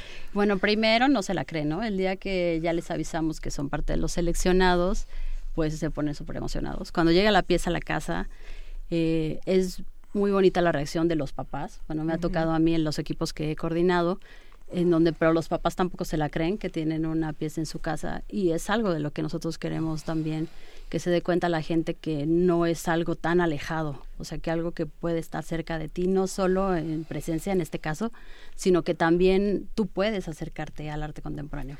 Puede, puede llegar eh, a cualquier delegación, a cualquier colonia, es, a cualquier parte de nuestro país. ¿Cuáles son la, digamos, las restricciones de, este asunto? Pues en realidad eso no lo consideramos hasta el momento que vemos el equipo que es seleccionado nos ha tocado estar súper lejos por Tenayuca, por ejemplo, o en el estado en el estado de México, en Ecatepec.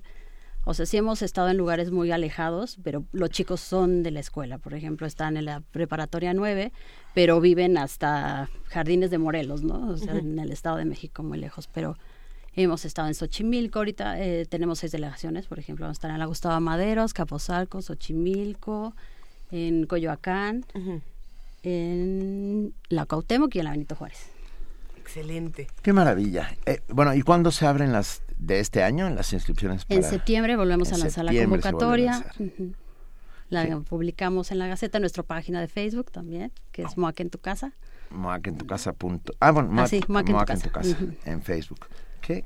Me encanta la idea, me encanta que el arte salga y, y, se convierta en un objeto de uso común y que habita entre nosotros. Me parece maravilloso la belleza la belleza está en, todos lados. Y abre, y abre discusiones interesantes, ¿no? Porque son muchos los que de pronto dicen el arte contemporáneo es pretencioso e impenetrable. No, es una opinión que, se escucha seguido. Así no, no puedo acercarme al arte contemporáneo porque no conozco a los artistas, eh, porque hay una separación. Desde el mismo museo a veces dicen, bueno, es que llegar a un museo donde hay arte contemporáneo es muy complejo porque no estoy, en, no estoy teniendo interlocución con lo que estoy viendo, ¿no? Y de pronto proyectos como este hacen que se abran canales de comunicación muy distintos entre curadores, entre artistas, entre públicos diferentes, entre comunidades distintas. ¿no? Sí, bueno, el hecho de que sea en una casa y no en el museo ya hace un cambio radical. Radical. Y bueno, el hecho de que te pares y veas todos los días ese objeto en tu casa también te da la esa opción de observarlo, ¿no? Algo que no te da el museo. O sea, vas un ratito y, y lo pasas y lo ves una vez, pero cada vez que lo observas le vas a notar algo diferente. Y otra cosa interesante también es cómo todo el personal del museo se involucra, ¿no? Tú lo has mencionado desde los eh, museografía, difusión, curaduría, todo el personal, educación en este caso, que es la parte que lleva la logística y ha armado este proyecto. Entonces todo el museo trabaja en general, ¿no? Venga, qué maravilla. Mil gracias, Miriam Barrón García, coordinadora de talleres y proyectos de vinculación del MOAC, por estar con nosotros. Feliz año, un, abrazo extensivo a todos los amigos del MOAC. Y bueno, acérquense que seguramente hay algo importante presentándose en este momento. Sí, pues ahorita nuestra estrella Lozano Gemer está. Ah, bueno. Bueno, la gente ha ido mucho a visitarla, pero bueno, todavía tenemos también proceso Pentágono, que pueden pasar a visitarlo también. Venga, pues todos al MUAC. Larga vida al MUAC. Muchas, gracias, Miriam. Un abrazo. Hasta luego. Primer movimiento. Donde la raza habla.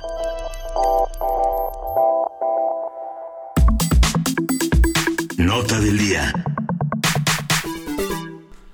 El gobernador de Morelos, Graco Ramírez, y el alcalde de Cuernavaca, Cuauhtémoc Blanco, continúan sin resolver sus controversias en torno a la implementación del mando único policial en la entidad. ¿Cuáles son las razones por las que no se pueden poner de acuerdo respecto al mando único? ¿Qué está pasando con todo lo que se dice, con lo que no se dice? ¿Cómo han, eh, cómo ha hecho su cobertura los medios? Bueno, platiquemos de todo eso. Hoy hablaremos justamente sobre esta iniciativa, sus ventajas y desventajas, sus repercusiones en la seguridad nacional y el problema político que se está creando alrededor de ello y contamos con el análisis de Ernesto López Portillo, director ejecutivo del Instituto para la Seguridad y la Democracia, analista, analista y experto en seguridad. Ernesto López Portillo, muy buenos días, gracias por estar en primer movimiento. Eh, Benito, Luisa, Ana, buenos días. Buen día. Muy buenos días. A ver, va- vamos por el principio, eh, Ernesto, si estás de acuerdo. Eh, ¿Qué es el mando único? Bien, eh, el presidente Calderón propuso, el entonces presidente Calderón propuso que para mejorar el servicio policial se creara una sola cadena de mando, una sola cadena de mando en los estados del país, de manera tal que pudieran seguir adelante las múltiples instituciones policiales que hay en cada uno de ellos, es decir, estatales y municipales, pero bajo un solo mando. Ese, así de sencillo, es el concepto original de mando único. No confundir, ojo, con la propuesta que el presidente Peña Nieto mandó al Congreso hace un año. que es el que se está peleando ahorita.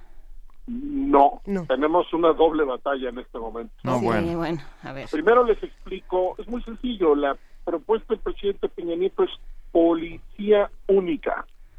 La propuesta del presidente, el entonces presidente Calderón es mando único. El presidente Peña Nieto ha propuesto al Congreso una reforma constitucional que, entre otros aspectos, eh, termina con la función policial municipal. Propone que los municipios no tengan más policía. Eso, si quieren, lo podemos poner por el momento a un ladito, porque esa discusión, digamos, es- no es norma vigente, es una propuesta presidencial el PAN, fundamentalmente el PAN se opuso, con lo cual el PRI no logró este, sumar la mayoría necesaria para pasar adelante esa reforma, con lo cual hoy no sabemos si algún día la idea de policías estatales únicas está.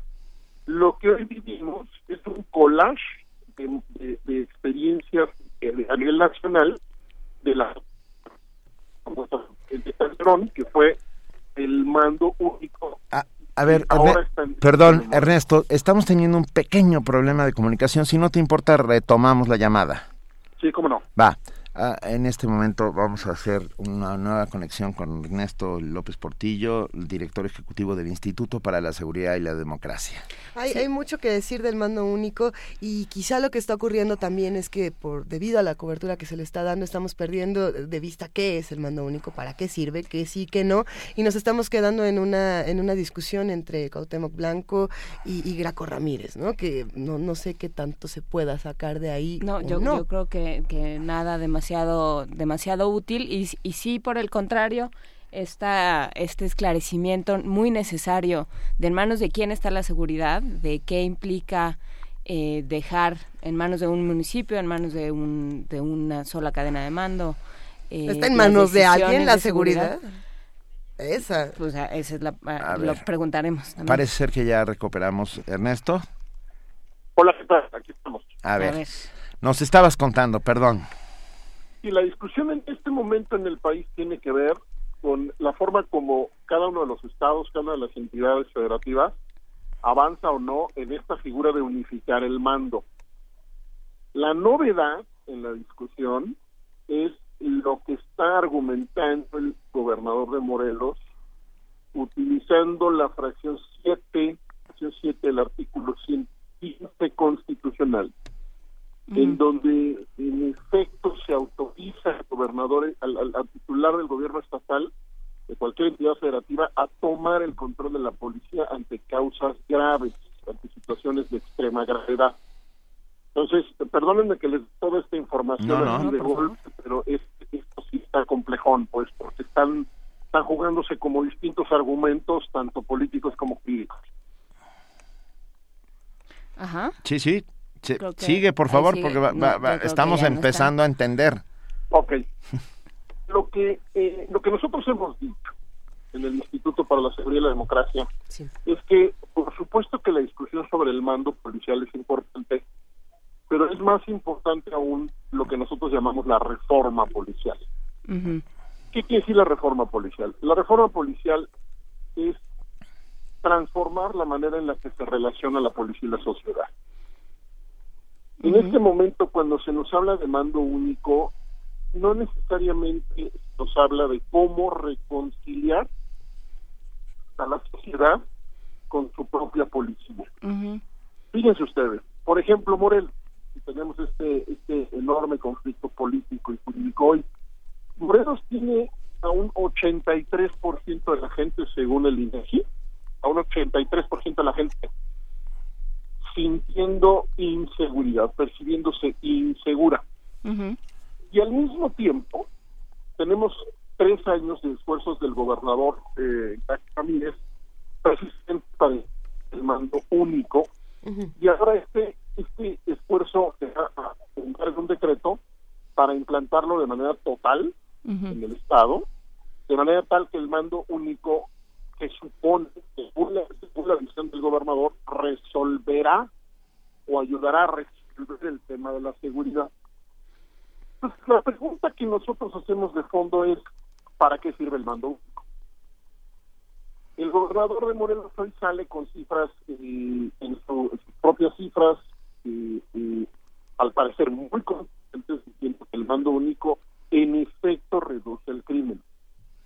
En este instituto no podemos nosotros afirmar lo mismo porque no tenemos evidencia científica suficiente en la manera como se hacen estas cosas, que es evaluar la información empírica y directa para ver si podemos establecer una o no una relación entre este mando único, el de Morelos o de cualquier entidad, y las consecuencias que tiene la seguridad de la gente. No sé si me estoy explicando. Sí, eh, aquí un poco entraría en juego la capacidad de la policía por ser cooptada, ¿no? De, de ser cooptada o de ser tomada por, por el crimen organizado. ¿Cómo entra esto como factor? Digamos que entra en juego todo lo que supone la salud o la mala salud de la institución policial. Pero quiero ser muy, muy enfático con ustedes porque creo que este espacio es, es muy propicio para, para, para elevar el debate. Y tenemos que ser muy precisos. Para hablar de policía en una democracia tenemos que hablar, insisto, de la forma en que la policía logra o no logra trabajar con la gente en la calle. Y el- el- el- el- por allá por principios del siglo XIX se crearon documentos que hoy se consideran como los documentos, ah, hagan ustedes de cuenta la Biblia de la policía moderna. Y lo primero que dice, eh, particularmente un documento producido en Inglaterra, es que el servicio policial depende, depende directamente de la confianza y el apoyo social. Entonces, yo puedo ahorita dedicarme con ustedes a discutir que si mando único sí, mando único no, pero eso nos podría sacar del fondo del asunto. Y el fondo del asunto es que hay una relación fracturada entre la policía y la gente en México. La inmensa mayoría de las instituciones policiales, según todas las encuestas disponibles, la inmensa mayoría, y sacan eh, resultados muy graves en lo que se refiere a confianza poca o nula, Ajá. desde 70, 80 y hasta 90% en algunos casos. Sí. La gente contesta en las encuestas que confía poco o nada en la policía. Entonces, lo que nosotros hoy estamos diciendo a partir de que otra vez se discute mando único, es que los, los gobernantes están evadiendo la discusión de fondo. Quieren unificar mando, quieren coordinar mejor a los mandos, lo cual por supuesto es el mismo no está ahí. Quieren coordinar mejor. ¿no? No nos están diciendo cómo van a hacer para que la gente calle por calle, cuadra por cuadra, barrio por barrio, confíe en esa policía. Y ahí es donde está la diferencia del. ¿Y qué pasa, por ejemplo, en esto cuando echas mano del ejército y de la marina para hacer labor policial? ¿Cómo, cómo afecta esto? Una pregunta. En México, México está en una situación tan, tan- de tal nivel nuestra descomposición en el tema policial que sin, sin ninguna, digamos, sin, sin ningún reparo, la autoridad nos explica que las Fuerzas Armadas hacen funciones de seguridad pública en tanto las instituciones policiales sean capaces de hacerlo. Sí, ¿y qué, está, qué están haciendo para que las instancias policiales sean capaces de regresar al barrio y cuidarlo? Desafortunadamente muy poco. Eh, déjenme recordarles una declaración a propósito que sacas el tema de, la fuerza, de las Fuerzas Armadas, que es tan importante. Déjenme recordarles una declaración de, de la última parte del año pasado del secretario de la Defensa cuando dijo que, que los gobernadores no estaban tomando en serio, no estaban haciendo el esfuerzo completo necesario para profesionalizar sus instituciones policiales. Eh, eh, Lo que le está pasando a México es que no ha llegado eh, no, le da la mayoría de edad a las instituciones policiales como una institución de una democracia propia de una reforma democrática del Estado. No se la ha dado. Tan es así que, que la policía no tiene todavía garantizado un servicio de carrera. Imagínense ustedes que, para quienes les gusta la historia, según hemos visto, no hay presidente de la República en la historia de México que no haya ofrecido profesionalización policial.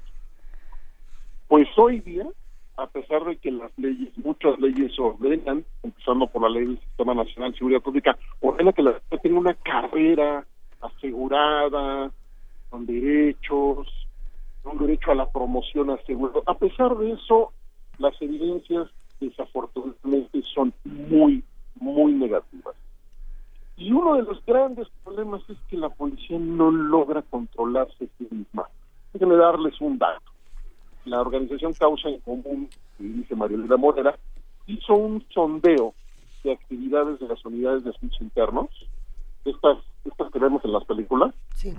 es la policía de la policía, un sondeo de cómo trabajan en el país, particularmente con respecto a las policías estatales, y encontró solo en dos casos del país, perdónenme que no recuerdo cuáles, pero solo dos, en donde encontraron actividades de supervisión en estricto sentido. Esto nos, nos, nos habla de un problema que, que, que de, de- de falta de autocontrol de la propia institución que nos acerca a la otra pregunta que ustedes hacían respecto al crimen organizado. La policía en la medida en que no ha sido profesionalizada, entendido profesionalizar no solo como un tema de una de ir a la escuela, sino como toda una estructura de obligaciones y derechos garantizados, en la medida en que la policía no ha sido profesionalizada, en esa medida se le coloca en una posición de enorme vulnerabilidad. Y esa vulnerabilidad es aprovechada por los poderes de facto. Entre otras cosas, por supuesto, el crimen organizado. Hoy no sabemos, sin embargo, los indicios son muy graves, pero no sabemos cuántos policías en este país, de, de- de casi el medio millón que tenemos, cuántos policías deciden no actuar ante el crimen, ya sea porque han sido eh, cooptados, han sido amenazados, han sido asediados por el crimen organizado. No lo podemos decir, no sabemos. Esto pues coloca al Estado mexicano desde luego en una condición de debilidad estructural enorme porque se supone que la policía es el primer frente, el primer frente de protección para que nosotros como ciudadanos ejerzamos, ejerzamos nuestros derechos. Así que el mando único tiene que ser analizado bajo una estructura de análisis diferente. Sí. Yo, Un autor muy famoso, David Bailey, dice que una cosa es reformar a la policía, que es todo esto que les digo, entrar a fondo en la, en la estructu- reestructuración, y otra cosa es reorganizar a la policía. Esta es una distinción, distinción que a nosotros nos ha servido mucho para la pedagogía en estos temas. Puedes cambiar unidades, cambiar uniformes, cambiar equipo, poner más armas, crear nuevas subsecretarías, etcétera, etcétera, que es lo que vemos todos los días en México. Eso no significa que el comportamiento el desempeño del día a día de cada uno de esos policías cambia. Y ahí está la diferencia entre organizar y formar. Ernesto, yo tengo la sensación de que hay demasiadas policías y a lo mejor estoy completamente equivocado o, están atomizadas. ¿Qué pasó con la lógica de la Gendarmería Nacional intentando imitar un poco a la lógica francesa ¿no? o a la Guardia Civil española? Ah, siento que, que, se, que se desvaneció esta idea. ¿O también existe la Gendarmería? Sí existe, pero se, se desvaneció lo que es la idea original la idea original, eh, el, entonces candidato, Nieto la, la publica en un artículo en el Universal, habla de gendarmería como un cuerpo en sí mismo, que tendría, entre otras cosas, y, originalmente tendría eh, una dependencia militar, sería en sí mismo un cuerpo, una propia institución. Esto se fue desvaneciendo, se hablaba de 30 mil, 40 mil, este, 20 mil, se dijeron muchas cifras de cuántos integrantes querían tener ahí. En realidad lo que tenemos hoy son 5 mil como parte de una división de la Policía Federal. Ahí está la gendarmería. Eh, ¿Está logrando la gendarmería resultados? Bueno, ellos dicen que sí, pero sucede lo mismo que sucede con cualquier otra institución policial en el país, eh, Benito, que es la incapacidad de que haya evaluaciones externas no, no tenemos, por ejemplo, así como tenemos un Instituto Nacional de Evaluación Educativa, por ejemplo, que evalúa la educación de manera eh, independiente al propio aparato de educación, no tenemos una estructura de Estado similar que evalúe la seguridad pública independiente del propio aparato de seguridad pública. Tenemos el Consejo Nacional de Seguridad Pública, pero son ellos mismos, ¿me explico? Eh, no se ha creado esta estructura de evaluación. Ahora, déjame ir a la primera parte de dijiste, Benito, que es muy importante. Les voy a poner dos ejemplos, un contraste que nos sirve también para entender esto. Estados Unidos tiene 18 mil, 18 mil cuerpos policiales. Esto es 10 veces más los que tiene México, más o menos, 10 veces más. El contraste es, vamos a decir, Guatemala. Guatemala tiene una sola policía. En, Guatemala tiene desafortunadamente una de las policías más prestigiadas del mundo. Y Estados Unidos tiene todo tipo de instituciones policiales, policiales más, menos avanzadas, más, menos violentas, más, menos profesionales. Pero en Estados Unidos nadie hace la pregunta de si las instituciones policiales son muchas o pocas. Y esto es porque en Estados Unidos, como en muchos otros países, entiende que la mejor policía es la que está más cerca de la gente, Benito, que es la que está para resolver los problemas de la gente, como decía yo en la calle. Y en ese sentido, se busca que la policía dependa eh, eh, de gobiernos locales. Es decir, que la policía esté atenta a las necesidades de la gobernabilidad local. Y aquí es donde entra un conflicto importante con la propuesta del presidente Peña Nieto. En su propuesta, el presidente Peña Nieto no explica a las policías municipales, ¿cómo vamos a resolver la necesidad de que haya una atención inmediata, ágil y cercana a la gente? Precisamente cuando el modelo que más se promueve, el modelo que más se promueve en el mundo, sin lugar a dudas, es el llamado modelo de policía comunitaria. El community policing que está tan avanzado en países como Canadá, eh, Centro Europa, Inglaterra, sigue avanzando ahora en Asia, el modelo que hoy tiene más prestigio de policía, y eso no lo olvidemos, es el community policing, porque es el que se sienta con la gente a construir diagnóstico, primero una agenda de problemas, y luego a construir una agenda de soluciones. Nosotros tenemos, por si alguien quiere mirar, en el portal de Incide, entre otros muchos materiales, tenemos una metodología publicada para crear esta policía. Es una policía que es, insisto, apoyada primero que nada por el gobierno local, para sacarla a la calle y acercarla a la gente. Entonces, miren cuántas discusiones tenemos enfrente que no se tocan cuando se está hablando de mando único. Déjenme ponerlo así, parece que mando único es más una preocupación de la autoridad y menos una preocupación de la gente.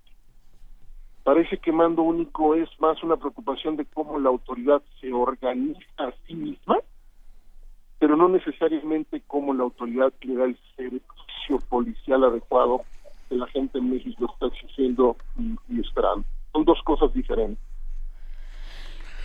Yo, a ver, ¿por qué no vamos al, a lo que está sucediendo hoy por hoy en Morelos?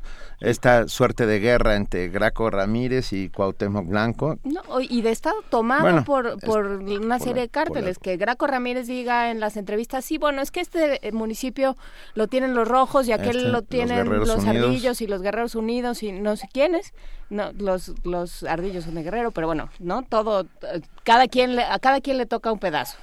Y, ya- y ya, así funciona, así está el organigrama. ¿no? ¿Qué- ¿Por dónde empiezas, Ernesto? Es que dividamos las discusiones, porque si no nos confundimos, creo yo. Primera pregunta. La confrontación en este momento entre el Graco Ramírez, gobernador de Morelos, y Cuauhtémoc Blanco, alcalde de Cuernavaca, ¿es una confrontación entre modelos de seguridad o es una confrontación entre agendas políticas? Respuesta, no lo sé. No, sí, nosotros tampoco. pero la pregunta me parece que es absolutamente pertinente y es pertinente principalmente porque México tiene una historia muy clara de contaminación política de las instituciones de seguridad pública y particularmente de la policía. La policía es, según varios estudios, una suerte de brazo armado del poder político para efectos de control social. Ahora, esa es una discusión. Estamos frente a una discusión de cada vez más de seguridad. A veces parece que sí, a veces parece que no. Pero la otra discusión es el tema del crimen organizado. A ver, un alcalde está menos vulnerable frente al crimen organizado porque tiene mando policial. Respuesta, no necesariamente. No parece ser, sí. Nosotros en el instituto no podemos validar la idea según la cual el hecho de que un alcalde tenga bajo su mando policía le garantiza o le incrementa necesariamente la protección frente al crimen organizado. Y esta es una esta es una verdad eh, durísima que tenemos que aceptar, que tiene que ver con la vulnerabilidad de los propios alcaldes, pero que a su vez se tiene que leer desde la vulnerabilidad del país frente al crimen organizado. Déjenme recomendar al auditorio a ustedes este trabajo que ha hecho Animal Político, que tiene como nombre Narco Data, Narco Data, y si ustedes se asoman, van a mirar que las zonas de influencia del crimen organizado en el país equivalen al país mismo. Todo el país tiene referencias claras de zona de influencia del crimen organizado según este ejercicio de trabajo y particularmente en Morelos y se registran al menos la presencia de seis cárteles eh, llamados cárteles así llamados es organizaciones criminales desde el gobierno de Cedillo a la fecha al menos se tiene ese registro Estamos hablando de familia michoacana, de cártel Jalisco Nueva Generación, de caballeros templarios, de los Beltrán Leiva, del cartel de Sinal- del, del cártel de Sinaloa, del cártel de Juárez. Y ahora estamos hablando de las decisiones que se producen luego del descabezamiento de la organización de los Beltrán Leiva. Es decir, no hay entidad federativa a la que uno voltee en el país y donde no exista una presencia sostenida y desafortunadamente creciente del crimen organizado. Este es- esto no esto va más allá de Morelos. Hoy estamos viendo Morelos, pero si quieren platicamos del Estado de México o si quieren platicamos de Tamaulipas. Estamos mirando Morelos por esta crisis política, pero no estamos mirando Morelos porque Morelos sea eh, eh, un santuario de crimen organizado o algo así. No, Morelos es parte de una geografía nacional e internacional que los mercados ilegales utilizan con eh, creciente poder frente a un Estado que se debilita. Y este debilitamiento del Estado también es aún mayor precisamente cuando vemos que las autoridades se controlan. Es decir, lo que menos le puede servir hoy a un morelense, lo que menos le puede servir hoy a un eh, habitante de Cuernavaca es mirar a su alcalde confrontándose como se está como está sucediendo con el con el gobernador porque pueden ustedes tener por seguro que en este momento es prácticamente imposible con las señales que yo veo hasta, el- hasta este minuto prácticamente imposible que ellos dos se pongan de acuerdo de cómo le van a dar juntos en coordinación colaboración cómo le van a dar seguridad a la gente en Cuernavaca. Y probablemente, Sí, no, probablemente eso lo que también está haciendo es que la discusión de los ciudadanos sea otra, o sea, que se pierda de vista por completo el objetivo de la discusión inicial. ¿no? Eh, eh, precisamente eh, tenemos aquí la narcodata y, es importantísimo mencionar que cuando terminó el 2015 esta narcodata salió en un formato tanto en PDF como, como en otros formatos para que uno la pueda imprimir y pegarla en cualquier parte, es decir, para que nosotros tengamos este mapa que bien mencionas Ernesto en todas partes y estemos conscientes de que esto, como bien dices, es, un asunto geográfico interesantísimo y, y, que no debe perderse de vista. ¿Tú piensas que la seguridad puede o no politizarse o debe o no politizarse? Eh, perdón, politizarse. Sí. A ver, es que politizar es un concepto bien complicado, tendríamos que aclarar de qué estamos hablando. La seguridad es, primero que nada, es un derecho. La seguridad es un derecho humano. Segundo, la seguridad es una función pública. La seguridad pública es una función pública. Y en ese sentido, la seguridad forma parte del ejercicio político del Estado es decir, es parte de las funciones del ejercicio del poder público y en ese sentido. Cuando hablamos, yo lo, lo voy a traducir, si me permiten, en llevar a intereses de grupo o de partido o de partido político una agenda que debe ser una agenda de Estado. ¿Qué quiere decir eso? Pues que por intereses de personas o grupos incrustados en las propias instituciones, se conduzcan decisiones de la seguridad en beneficio de unos o de otros y no en beneficio del ciudadano. Eso es para mí someter a intereses políticos ilegítimos a la seguridad. Si la pregunta es si esto es eh, factible, posible, yo lo que diría es que esto sucede todos los días. Y que a nivel internacional se han creado esquemas múltiples, múltiples, para que funcionen mecanismos de control mecanismos de control que hagan imposible, por ejemplo, que un alcalde haga lo que le dé la gana con la policía. Y oh, hay que poner atención, quienes les interesan más estos temas, poner atención a la forma como los alcaldes hoy en Estados Unidos reaccionan ante la crisis que ellos mismos también tienen. Porque, fíjense ustedes, el primero que rinde cuentas, cuando una policía se equivoca, el primero que rinde cuentas de cara al público es el responsable político de la policía y el responsable político de la policía no es el jefe de la policía, ese es el responsable operativo. Por ejemplo, Capela, hoy, el comisionado de seguridad Capela en Morelos, sería el responsable operativo. El responsable político de la seguridad es eh, eh, eh, quien, quien a su vez es el superior jerárquico de Capela, que es el gobernador. En una democracia sólida, el gobernador, el alcalde o en su caso el presidente de una nación deben responder por su responsabilidad política, en el sentido de que los cuerpos de seguridad le respondan a su vez a la gente. Entonces, se necesitan mecanismos de control sobre los políticos y mecanismos de control sobre los mandos operativos. Son, son dos niveles de control que deben combinarse y que son un, verdadero dolor de cabeza, debo decirles, porque porque los, los, los políticos en buena parte del mundo, y este no es un tema de México nada más ni mucho menos, los políticos en buena parte del mundo se brincan las trancas. Literalmente se brincan las trancas. ¿Qué quiere decir eso? Y someten a la policía a sus propios intereses. Y usan a la policía como un, como, un, como, como una especie de espacio de lealtad, lealtad política. Y yo escribí esto hace mucho en un ensayo, un pacto que, que parece como un pacto original, en donde originario, en donde la policía lealtad a cambio de lo que piden los políticos, que es impunidad. Es decir, la policía protege muchas veces más a los propios gobernantes que a las propias, que a la sociedad misma. En consecuencia, si, si llevamos este análisis a Morelos hoy, tendríamos que preguntarnos exactamente qué ha logrado el gobierno estatal con el mando único. Este, se han visto, por ejemplo, la cabeza de la jornada hoy, la cabeza de la jornada de primera plana hoy, dice el mando único fracasó, vecinos de diputados. Aquí hay que meter estudios rápidamente, habría que hacer indagaciones empíricas serias para dejar de, salirnos de la mera discusión política y del criterio, y tendríamos que hacer indagaciones empíricas en terreno, en la calle, para saber qué está pasando con el servicio policial, para saber si el servicio policial es lo que el gobernador dice que es, es lo que Capela, el comisionado estatal, dice que es, o si estamos hablando de otra cosa.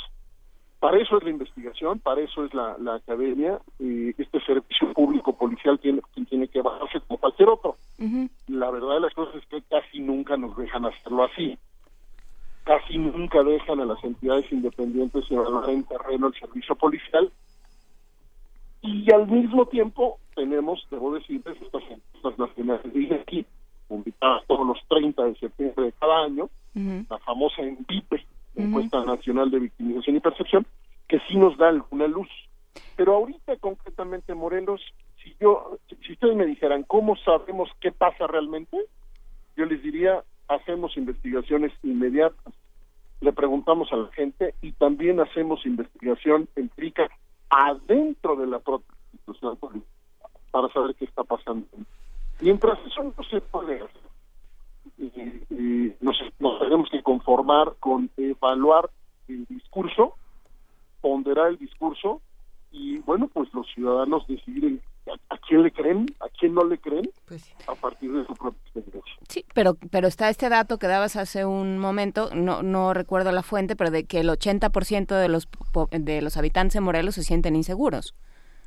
Sí, es, es, es una cifra altísima. La mala noticia es que eh, a nivel nacional el promedio es 73%.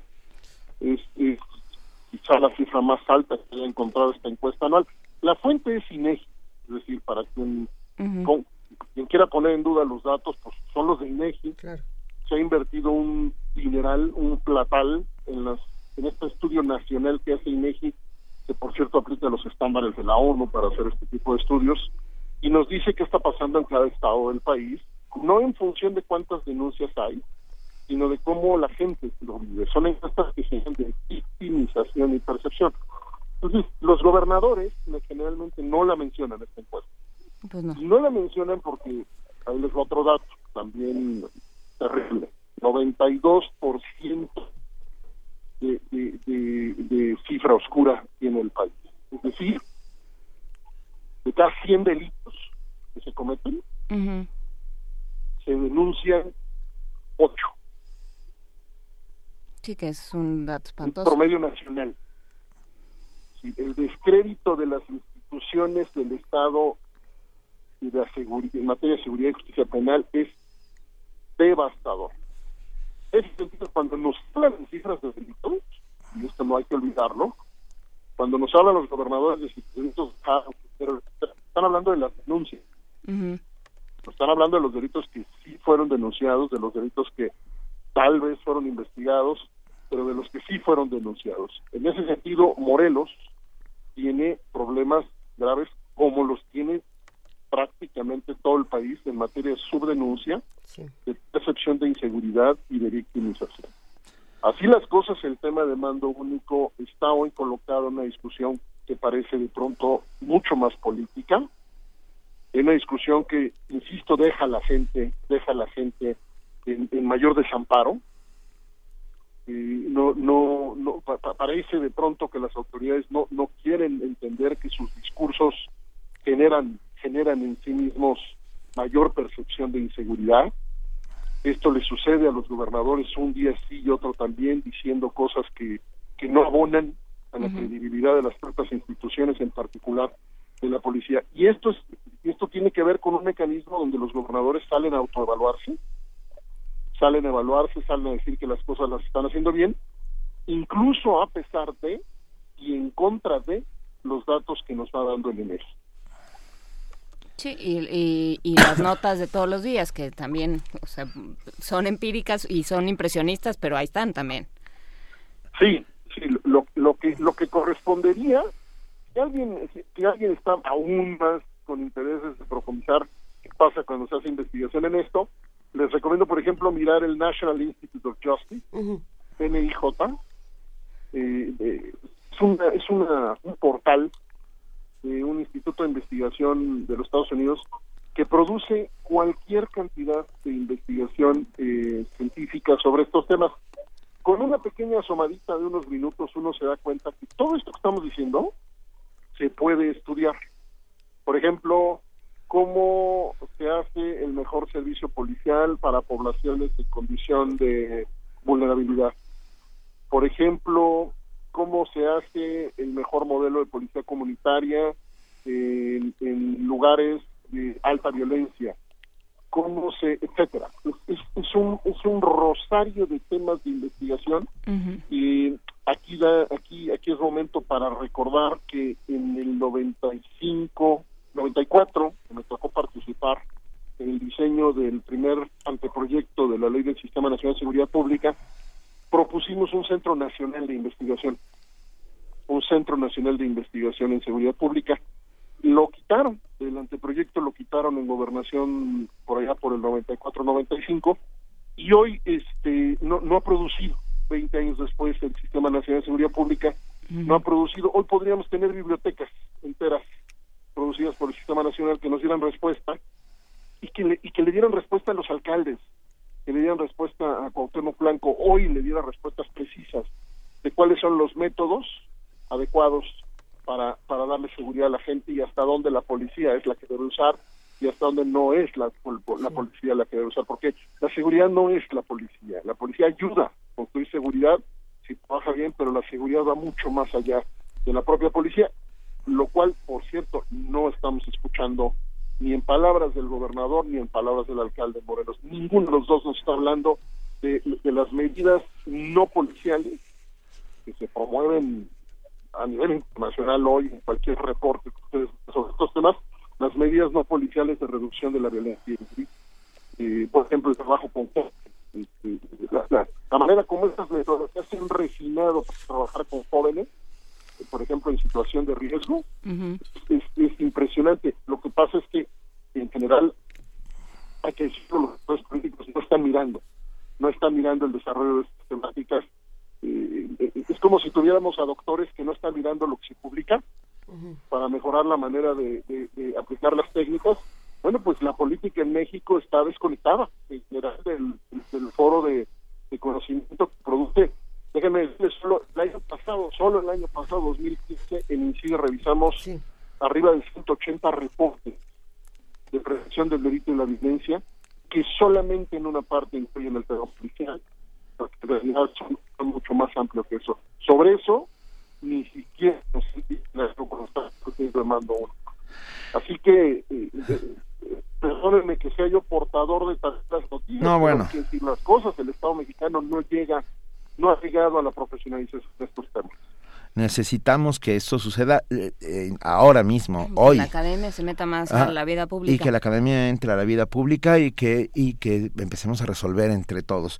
Ernesto López Portillo, director ejecutivo del Instituto para la Seguridad y la Democracia, ah, ¿una página web donde encontrarlos?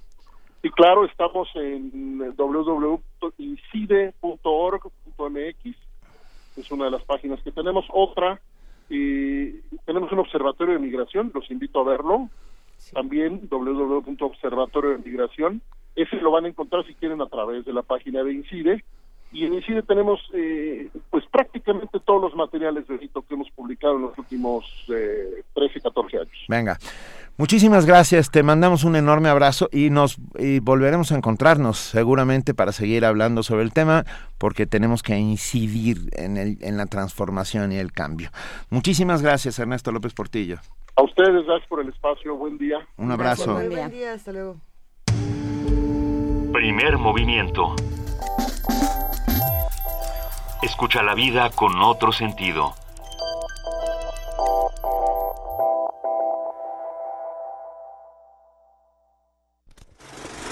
De las vistas de Salvador Toscano a la época de oro. De la nueva ola a lo experimental. A lo experimental. experimental. Del celuloide a la era digital. Filmoteca UNAM. Filmoteca UNAM. 55 años de preservar la memoria fílmica. Acervo y restauración. Hemeroteca. Banco de imágenes. Producción. Cine en línea. Talleres. Circuito Mario de la Cueva, frente a la Facultad de Ciencias Políticas y Sociales. Entra a www.filmoteca.unam.mx. En redes sociales somos Butaca UNAM. Ahí encontrarás la oferta visual que tenemos para ti. Filmoteca UNAM. Aviso importante. El siguiente mensaje es apto para público que ya cumplió los 18 años. Contiene lenguaje dirigido a dicha audiencia. Así que si tienes esa edad, pon mucha atención. Tramita tu credencial para votar. Ve a cualquier módulo del INE. Así podrás tener identificación oficial y votar por primera vez.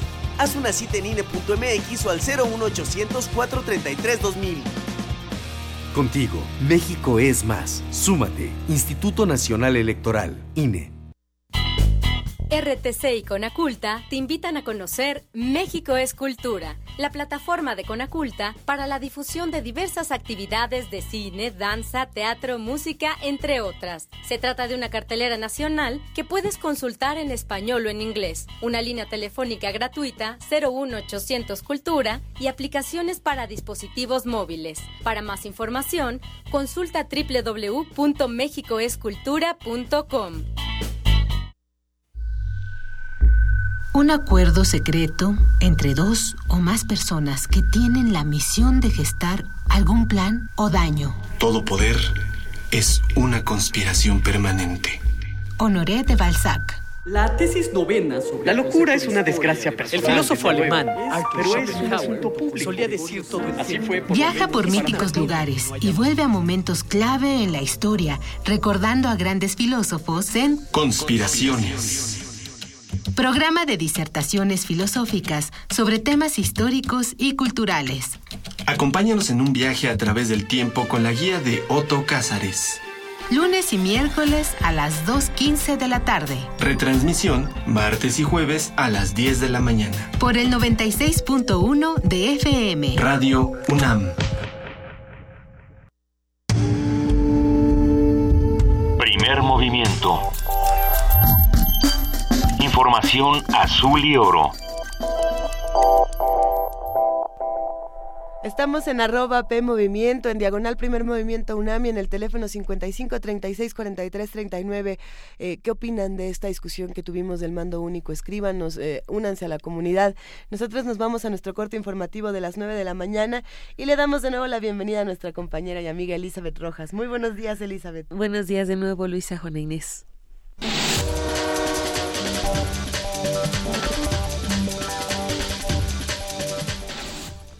Un juez oral calificó de ilegal la detención de las personas señaladas como partícipes en el asesinato de la alcaldesa de Temisco, Morelos, Gisela Mota Ocampo. Además, se le imputó homicidio calificado en agravio a la víctima, por lo que continuarán su proceso en el Centro Estatal de Reinserción Social Morelos.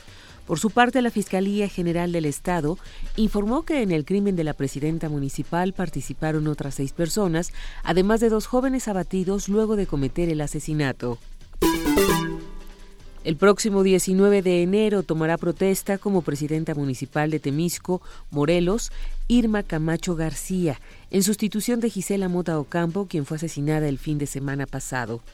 A través de un comunicado se informó que el síndico municipal Gerardo Hurtado de Mendoza Armas será quien asuma provisional y temporalmente las funciones de presidente municipal. Condena la ONU el asesinato de la alcaldesa Gisela Mota Ocampo. Las oficinas en México de ONU Mujeres y del Alto Comisionado de las Naciones Unidas para los Derechos Humanos condenaron este martes el asesinato de Gisela Raquel Mota Ocampo, presidenta municipal de Temixco, Morelos, cometido el 2 de enero, pocas horas después de que hubiera asumido el cargo. La alcaldesa fue abatida a tiros por un comando de cuatro hombres armados que entraron en su domicilio particular donde se encontraba con su madre. En un comunicado, las dependencias de la ONU advirtieron que si bien la paridad constitucional ha permitido a México avanzar hacia la igualdad de las mujeres en los congresos, este tipo de crímenes puede inhibir la participación política femenina en los municipios donde su presencia es aún insuficiente. ONU Mujeres y la Oficina del Alto Comisionado llamaron a las instituciones competentes a actuar con diligencia y a investigar con perspectiva de género este asesinato para capturar, juzgar y sancionar a sus autores intelectuales y materiales. Giselle Ducaten Naciones Unidas, Nueva York.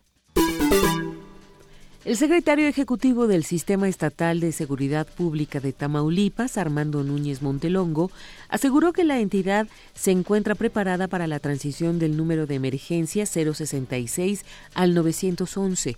Este cambio, según comentó, es una propuesta a nivel nacional con el fin de homologar la atención de emergencias a través del 911. Tan solo en Tamaulipas son atendidas un promedio de más de 1.800.000 llamadas a través del 066.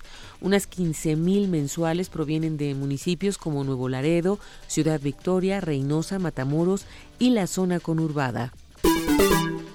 La Comisión Federal para la Protección contra Riesgos Sanitarios incautó en el Distrito Federal 1.235.537 sobres de té e infusiones. Estos sobres contenían los llamados productos milagro y prometían curar desde males renales hasta trastornos de sueño. La dependencia también clausuró dos bodegas de las empresas Empacadora Terval y Centro Botánico Nayec, ubicadas en la delegación Iztapalapa.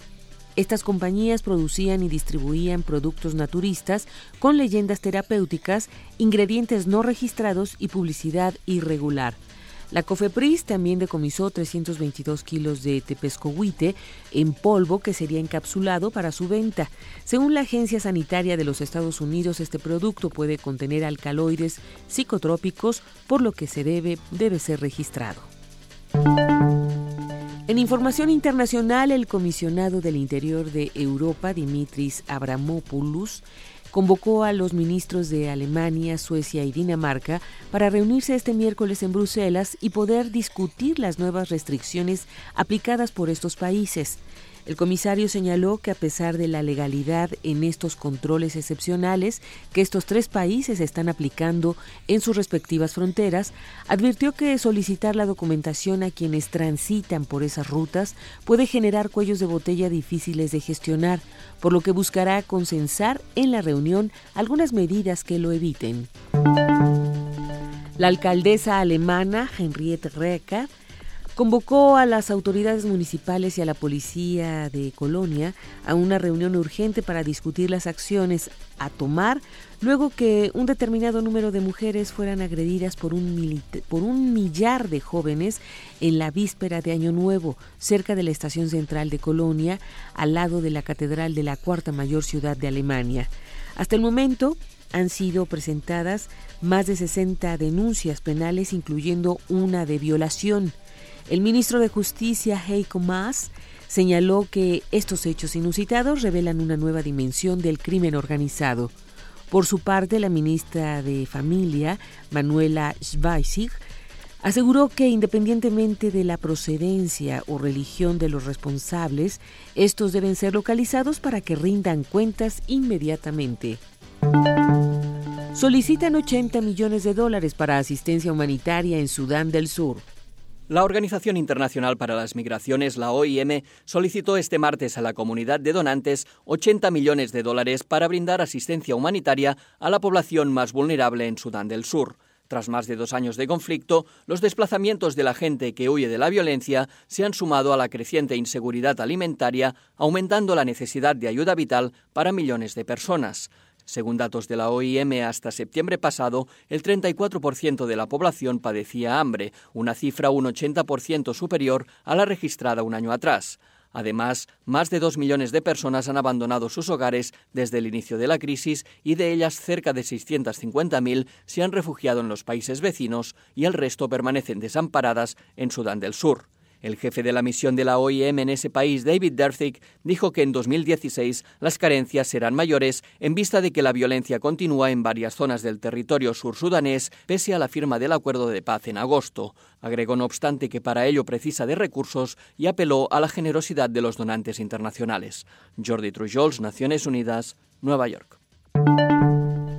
Los miembros del gobierno británico podrán realizar campañas a favor o en contra de permanecer en la Unión Europea frente al referéndum que se, se convocará a finales de 2017, señaló el primer ministro David Cameron ante el Parlamento. El mandatario británico aseguró que encontró buena voluntad durante la reunión que sostuvo en diciembre con sus socios comunitarios en el Consejo Europeo, por lo que dijo esperar que en el encuentro previsto para febrero se logren cambios legales irreversibles que cambien la relación entre Londres y Bruselas.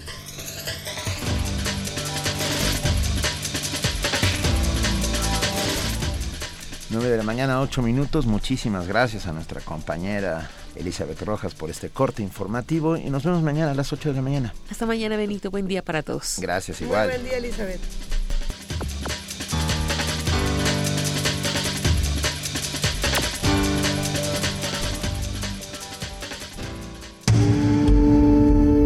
Primer movimiento.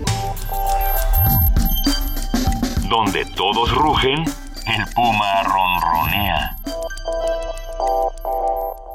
Han llegado los reyes republicanos hasta esta cabina.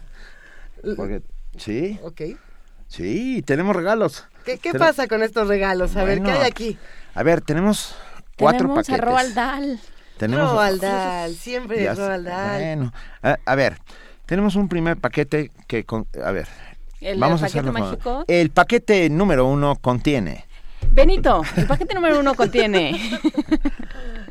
y si fuéramos unos animales, de Paul Morán. Sí. También eh, incluye Bomba apestosa y cara de catsup en el gran desbarajuste, de John Dougherty.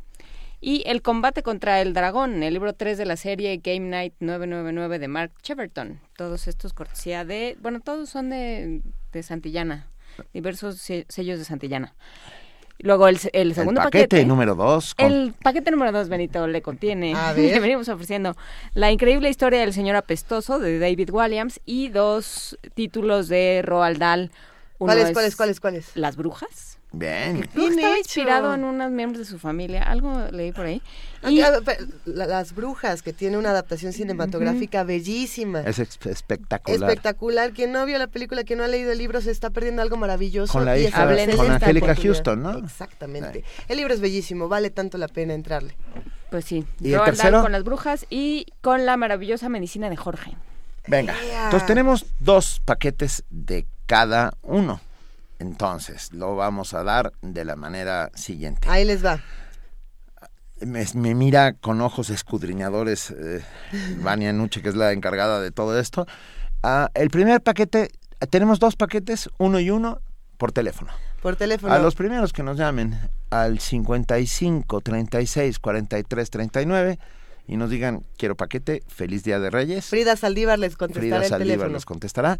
A- A los dos primeros se lo llevan. Y luego tenemos uno y uno, Uno por Facebook y uno por Twitter. exactamente. Al primero que nos diga qué. Hashtag Que- quiero eso. paquete y que nos cuenten eh, qué, qué hubieran. qué le Hashtag pidieron a Hola los Reyes. Hola Reyes. Hola Reyes. Que nos platiquen qué le pidieron a los Reyes o qué les trajeron los Reyes. A mí los reyes que más me gustan son Alfonso Reyes. y- Pero bueno, oigan, perdón, antes de que pasemos rápido, una nota rapidísima porque todavía estoy muy asombrado. Un hipopótamo murió Ah, al ser no. atropellado la noche del domingo pasado tras escaparse del rancho Dolores, propiedad del alcalde de Chalchicomula de Sesma, Juan Navarro Rodríguez, en Puebla. Eh, este hombre, este alcalde, eh, llegó a, a la presidencia municipal de Chalchicomula en 2013 a través de la alianza conformada por el PRI y el Partido Verde Ecologista de México. En su rancho hay 29 animales, entre ellos... ¿Por qué no? Sí, ocho venados, siete papiones sagrados, cinco llamas, tres domedarios, dos avestruces, dos leones, un tigre de bengala blanco, una cebra y el hipopótamo que lamentablemente ha muerto. Es indignante. Eh, sí, por decirlo más suavecito que se me Es indignante y pone uno a preguntarse dónde está la semana también, ¿no? exacto, Porque que, o sea, uno puede tener un tigre de bengala y nadie se da cuenta. O sea, en la casa de junto a mí hay un gato. Y yo sé que hay un gato porque da lata todo el día. Si fuera un tigre de bengala, seguro también alguien ya se hubiera dado cuenta, ¿no? Sí, porque habría desaparecido alguno de tus vecinos pequeños. No, por favor. no, por favor. Venga, nos vamos.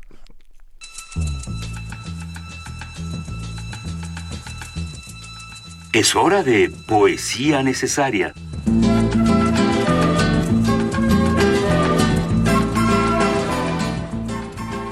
Poesía necesaria, Benito Taibo. Sí, ante la duda, siempre Quevedo.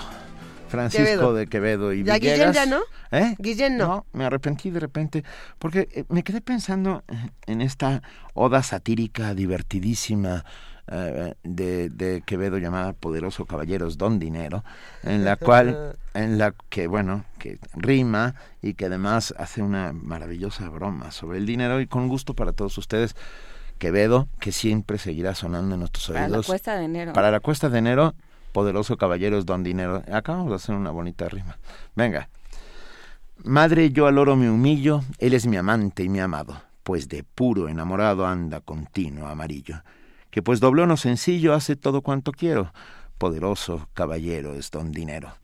Nace en las Indias honrado, donde el mundo le acompaña, viene a morir en España y es en Génova enterrado, y pues quien le trae al lado es hermoso aunque sea fiero, poderoso caballero es don dinero. Son sus padres principales y es de nobles descendiente, porque en las venas de Oriente todas las sangres son reales, y pues es quien hace iguales al rico y al pordiosero, poderoso caballero, es don dinero.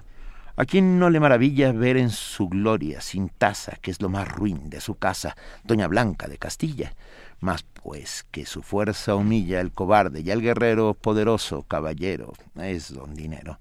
Es tanta su majestad, aunque son sus duelos hartos, que aun con estar hechos cuartos no pierde su calidad. Pero pues da autoridad al gañán y al jornalero, poderoso caballeros don dinero. Más valen en cualquier tierra, mirad si es harto sagaz sus escudos en la paz que rodelas en la guerra, pues al natural destierra y hace propio al forastero, poderoso caballero es don dinero. Primer movimiento. Escucha la vida con otro sentido.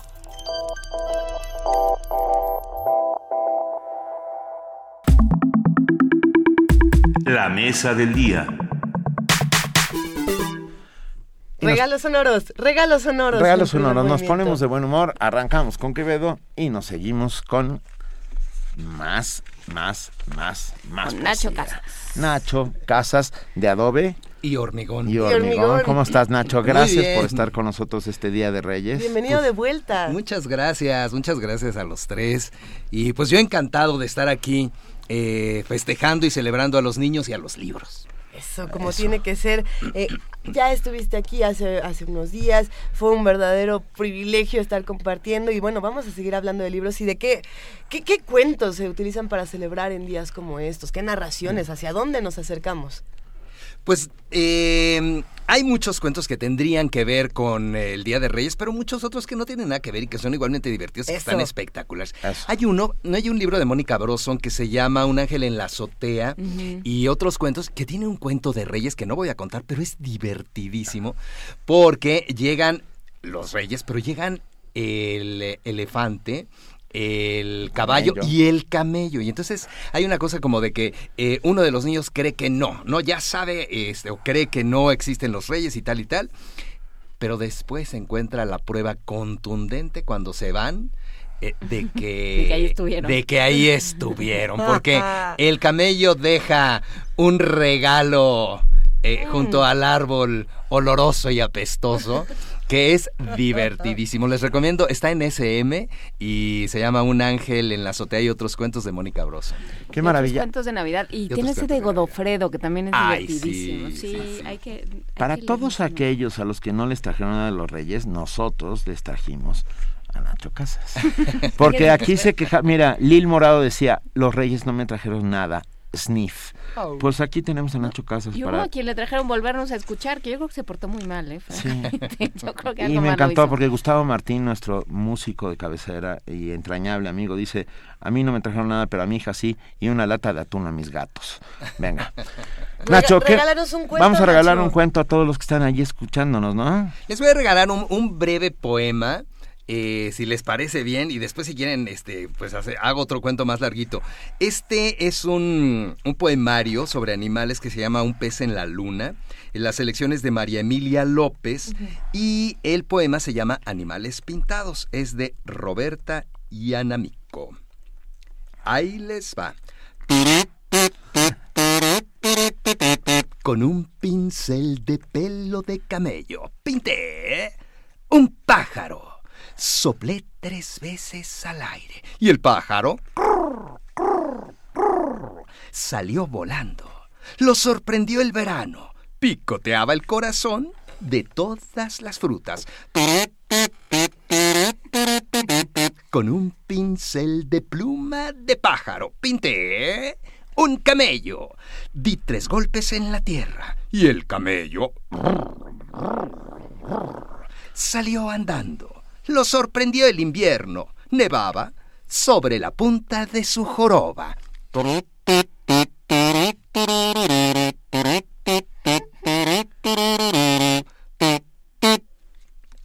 ¡Bravo! ¡Qué maravilla! ¡Bravo! Estamos transmitiendo en vivo en Periscope para los que quieran eh, ver cuentos, escuchar cuentos, sentir los cuentos de Nacho Casas. Y ver cómo funciona el casú de El Nacho caso. Eh, en tu cuenta, que es, Es arroba... arroba Iglesias Arvide, pero está retuiteado en arroba P Movimiento para todos los que quieran integrarse a esta conversación y también compartir de este lado. Yo, Eh, a ver. yo tengo una pregunta, perdón, Nacho. que- ¿Cuándo, el, tú recuerdas el primer cuento que te contaron? Sí, fíjate que mi mamá cuando estaba muy chico no me contaba muchos cuentos, pero me contaba repetidamente el mismo cuento que era el de las siete cabritas y el lobo. Ah. Mientras este, ya como a las siete, ocho, ¿no? Que estaba, este, después de haber eh, de- tomado mi chocolate, Y ¿no? bañándote y todo eh, todo ese asunto, me contaba ese mismo cuento, que no no tenía mucho repertorio, pero, pero bueno. eh, ¿No, no cambiaba el final de vez en cuando? Algo? yo le cambiaba, le, le ponía, ¿y ahora por qué no hacemos esto? Y ahora los siete cabritos, en lugar de siete cabritos, podrían ser este, siete tortugas o siete guajolotes o, o- o siete este, conchas de, de pan. Pero era ese el que me contaba. ¿Qué cosa? ¿Tú, Juana Inés, recuerdas? Yo sí, bueno, yo tenía eh, una nana electrónica que era un tocadiscos y entonces lo que tenía eran discos de cuentos. Tenía una versión de Blancanieves con cumbias, una cosa muy extraña. Ay. Sí, no soy así de gratis. Tenía, este, tenía estos de Walt Disney también Sí, que claro, contaban sí, este, sí. los 101 dálmatas o, o las como la, la- el sonido de las películas de, de Peter Pan. O, o sea, sí tenía esta capacidad de poner un, to- de poner un disco y escuchar y escuchar cuentos. También, este, mis padres me leían cuentos me leían pues estos que comprábamos en el súper de editorial Novaro de este de tenía uno mu- que me gustaba muchísimo y que me hizo aprender muchas cosas sobre la vida que era sobre el espionaje industrial Oh, tenía como protagonista No, bueno, Ciro- Inés. tenía como protagonista a Ciro Peraloca y Pedro el Malo Ahora y había un todo. problema de Ahora lo entiendo industrial todo. muy Genial. serio ¿Qué cosa? pero, pero sí, en realidad es que uno se, se hace afecto a las historias, pues por muy diferentes lados, Caminos, digamos, sí, muy por diferentes supuesto. caminos. Mi padre inventaba cuentos. A mí me pasó igual, sí. Eh, y, y mi padre inventaba unos cuentos maravillosos. Jamás olvidaré el de la gallina ética, pelética, pelapelambrética, pelapelambrada, peluda y pelada. Y era larguísimo y era maravilloso. Claro. ¿Eh? Ok, en mi caso, eh, mi abuelo inventaba criaturas milenarias. Ah, Entonces, eh, el electrófago, por ejemplo, que se comía la electricidad de la Ciudad de México cuando había eh, problemas. Sí, bueno, yo, yo vivía con el electrófago. También me leían de niña un cuento. Si, si me están escuchando mis papás, gracias por haberme compartido a Valeria Pilú, que era una niña que se enojaba mucho y que se la pasaba muy. Se la pasaba mal, pero luego se la empezó a pasar bien. No pasaba nada. Y a mí, a mí me decían Ah. Pilú de chiquita, entonces. A mí me contaban la historia de la niña patamaldita. Se le volvía la pierna de malvavisco por patear a su mamá. ¿Eh? Wow. Sí. Ándale, no te- Una cosa muy tremenda. Camila come cuentos, hay, hay tantos relatos que uno puede recordar y el asunto precisamente es ese, el, el cómo también nosotros regresamos a la infancia y regresamos a estas experiencias iniciáticas cuando hablamos de los primeros relatos, ¿no? Eh, Nacho Casas, como siempre, para mí una experiencia iniciática ha sido conocerte y escuchar tus relatos. Si nos pudieras contar otro, estaría Claro. buenísimo, por favor. Claro, con mucho gusto. Les voy a contar un cuento que se llama Ves al revés y que está en la colección Los Primerísimos del Fondo de Cultura Económica. Ya saben que yo soy casi totalmente fondo. Eso. no tanto, pero... pero Esto es de eh, murciélagos, ¿no? Exactamente. Murciélago loco. Exacto. Es de una señora murciélago. Bueno, pero necesito que me ayuden, sí, me Eso, pueden ayudar. favor, necesito que hagan eh, eh, eh, sonidos, voces, también los que están en cabina, los que están en su casa, los que están, pues los que están en el coche, a ver si no los multan por andar este, haciendo chistosadas. Pero bueno, se llama Ves al revés y lo escribió Ginny Willis. Todo empezó cuando la señora murciélago llegó a la selva. Los pequeños animalillos, que son todos ustedes, quisieron darle un regalo de bienvenida. Luisa, ¿qué animalilla eres? Mm, un cerdito. Un cerdito.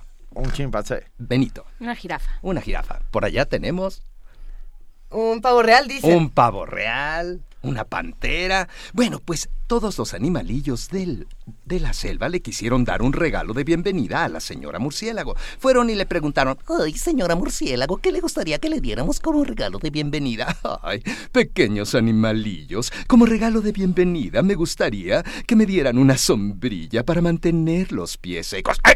¿Qué? Las sombrillas son para mantener seca la cabeza, no las patas. Doña Murciélago está loca. Chifla. Le falta un tornillo. Y doña Murciélago volvió a decir una cosa muy extraña. Ay, sí, necesito una sombrilla porque allá abajo en el cielo hay una nube muy oscura y parece que va a llover. Los pequeños animalillos se volvieron a mirar y dijeron que doña Murciélago estaba loca. Chifla, Ra. que le faltaba un tornillo. Yo. Y doña Murciélago, no conforme con aquello, volvió a decir una cosa aún más extraña. Ay, sí, me pondría un sombrero, pero si llueve mucho subirán las aguas del río y se me va a mojar el sombrero y la cabeza.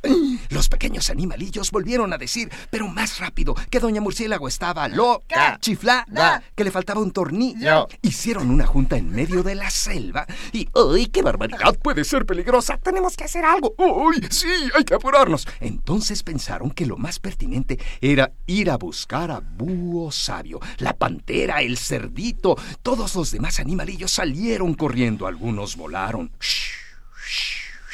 La serpiente se arrastró y en un dos por tres Uh, uh, uh, uh. Ah, ¿Qué los trae por aquí, pequeños animalillos? Los animalillos le dijeron que doña Murciélago estaba loca, chiflada, que le faltaba un tornillo. ¡Ay, qué situación tan embarazosa! ¡Qué barbaridad! Déjenme pensar. Piensa, cabeza, piensa, cabeza, piensa.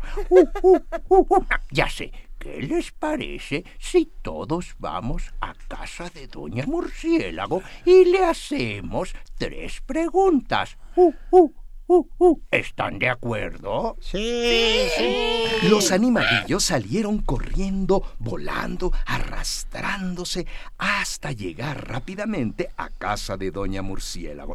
Uh, uh, uh, uh. Mm, ¡Qué guapa está usted el día de hoy, Doña Murciélago! ¿Me permite hacerle tres preguntas?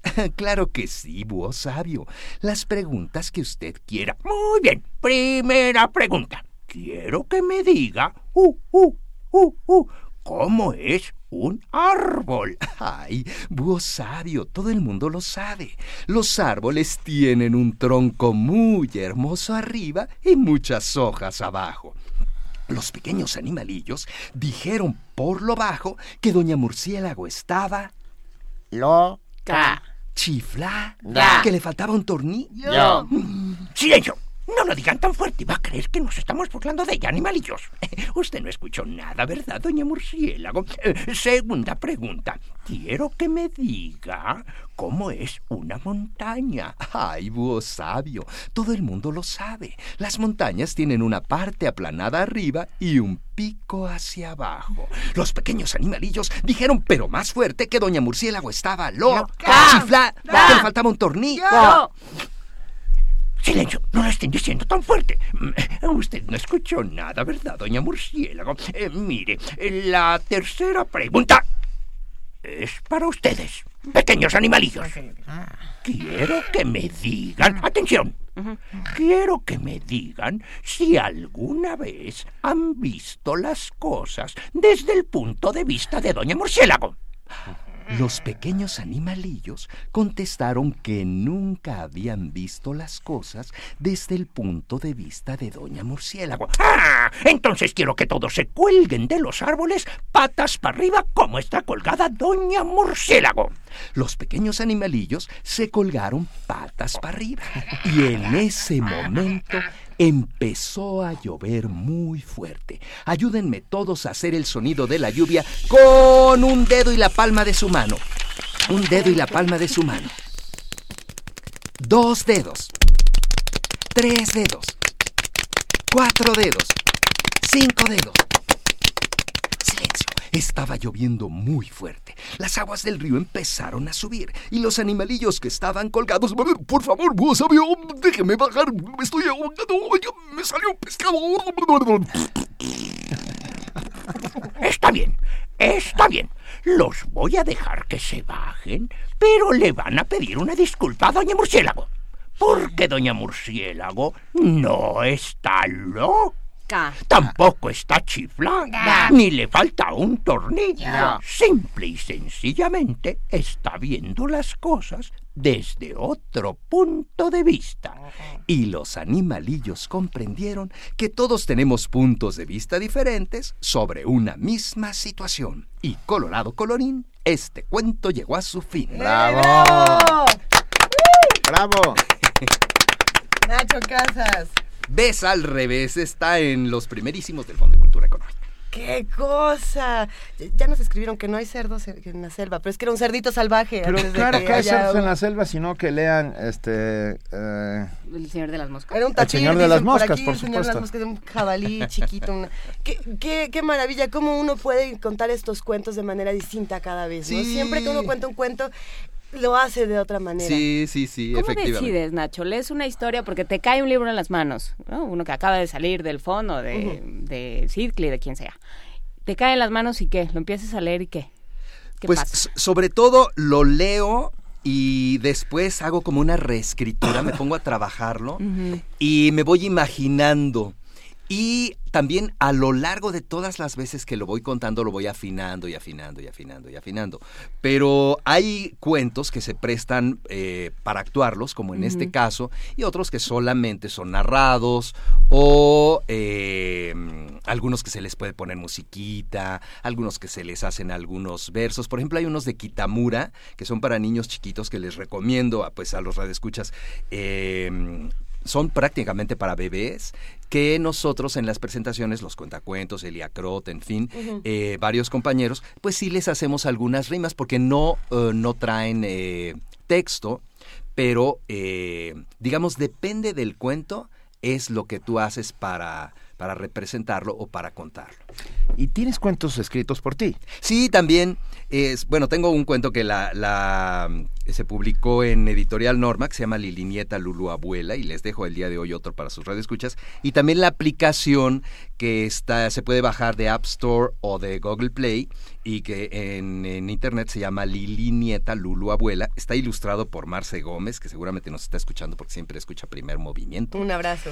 Y eh, está publicado por Editorial Norma, que también le mando un saludote a Lorenza Estandía, que es una lindura. Es una lindura, en efecto. Eh, preguntan una vez más que dónde te encuentran, que cómo, que, que- que cómo te llevan a sus casas. Este cómo- sábado, el, el próximo sábado, voy a estar a las 12 en la librería Rosario Castellanos, que ya saben, es del Fondo de Cultura Económica. Está en Benjamin Franklin y Tamaulipas. Y Tamaulipas, exacto. Es a las 12, es totalmente gratuito. Y eh, voy a estar contando A ver. la sorpresa, que es Cuéntanos la sorpresa, por favor. Ay, ese, ese, ese, espérense para el, para el, para el sábado. para el sábado, para que sea un- una sorpresa. Es un libro muy hermoso que habla de amistad, es un álbum ilustrado, sirve para adultos y para niños. Si quieren un regalo para adultos, llévenles la sorpresa y verán que van a ser los más felices.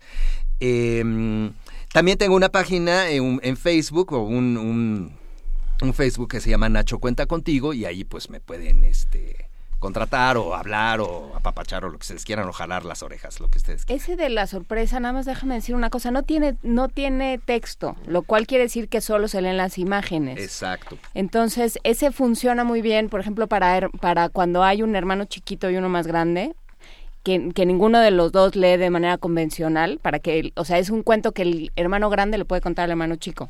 Sí. porque Ajá, no tiene sí, claro. porque no tiene texto entonces Claro. solo puede solo a través de la lectura de imágenes Wow. se puede compartir Es- Ya me- no, yo ya no me lo vamos a identifiqué con una pero de las sí, yo también. ¿Ya es una que belleza. Estoy Es una hay, belleza, hay otro que tampoco tiene texto, que a mí me parece uno de los cuentos más asombrosos que yo he visto en mi vida, que también es del Fondo de Cultura, que se llama Zoom.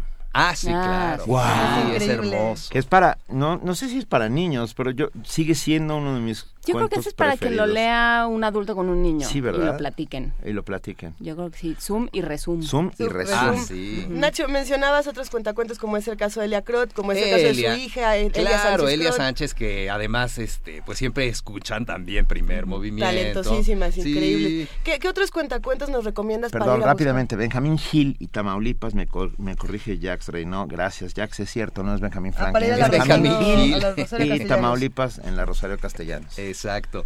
Eh, bueno, los cuentacuentos del fondo eh, somos Raúl Pérez Buendía, que también es una lindura y la verdad es espléndido.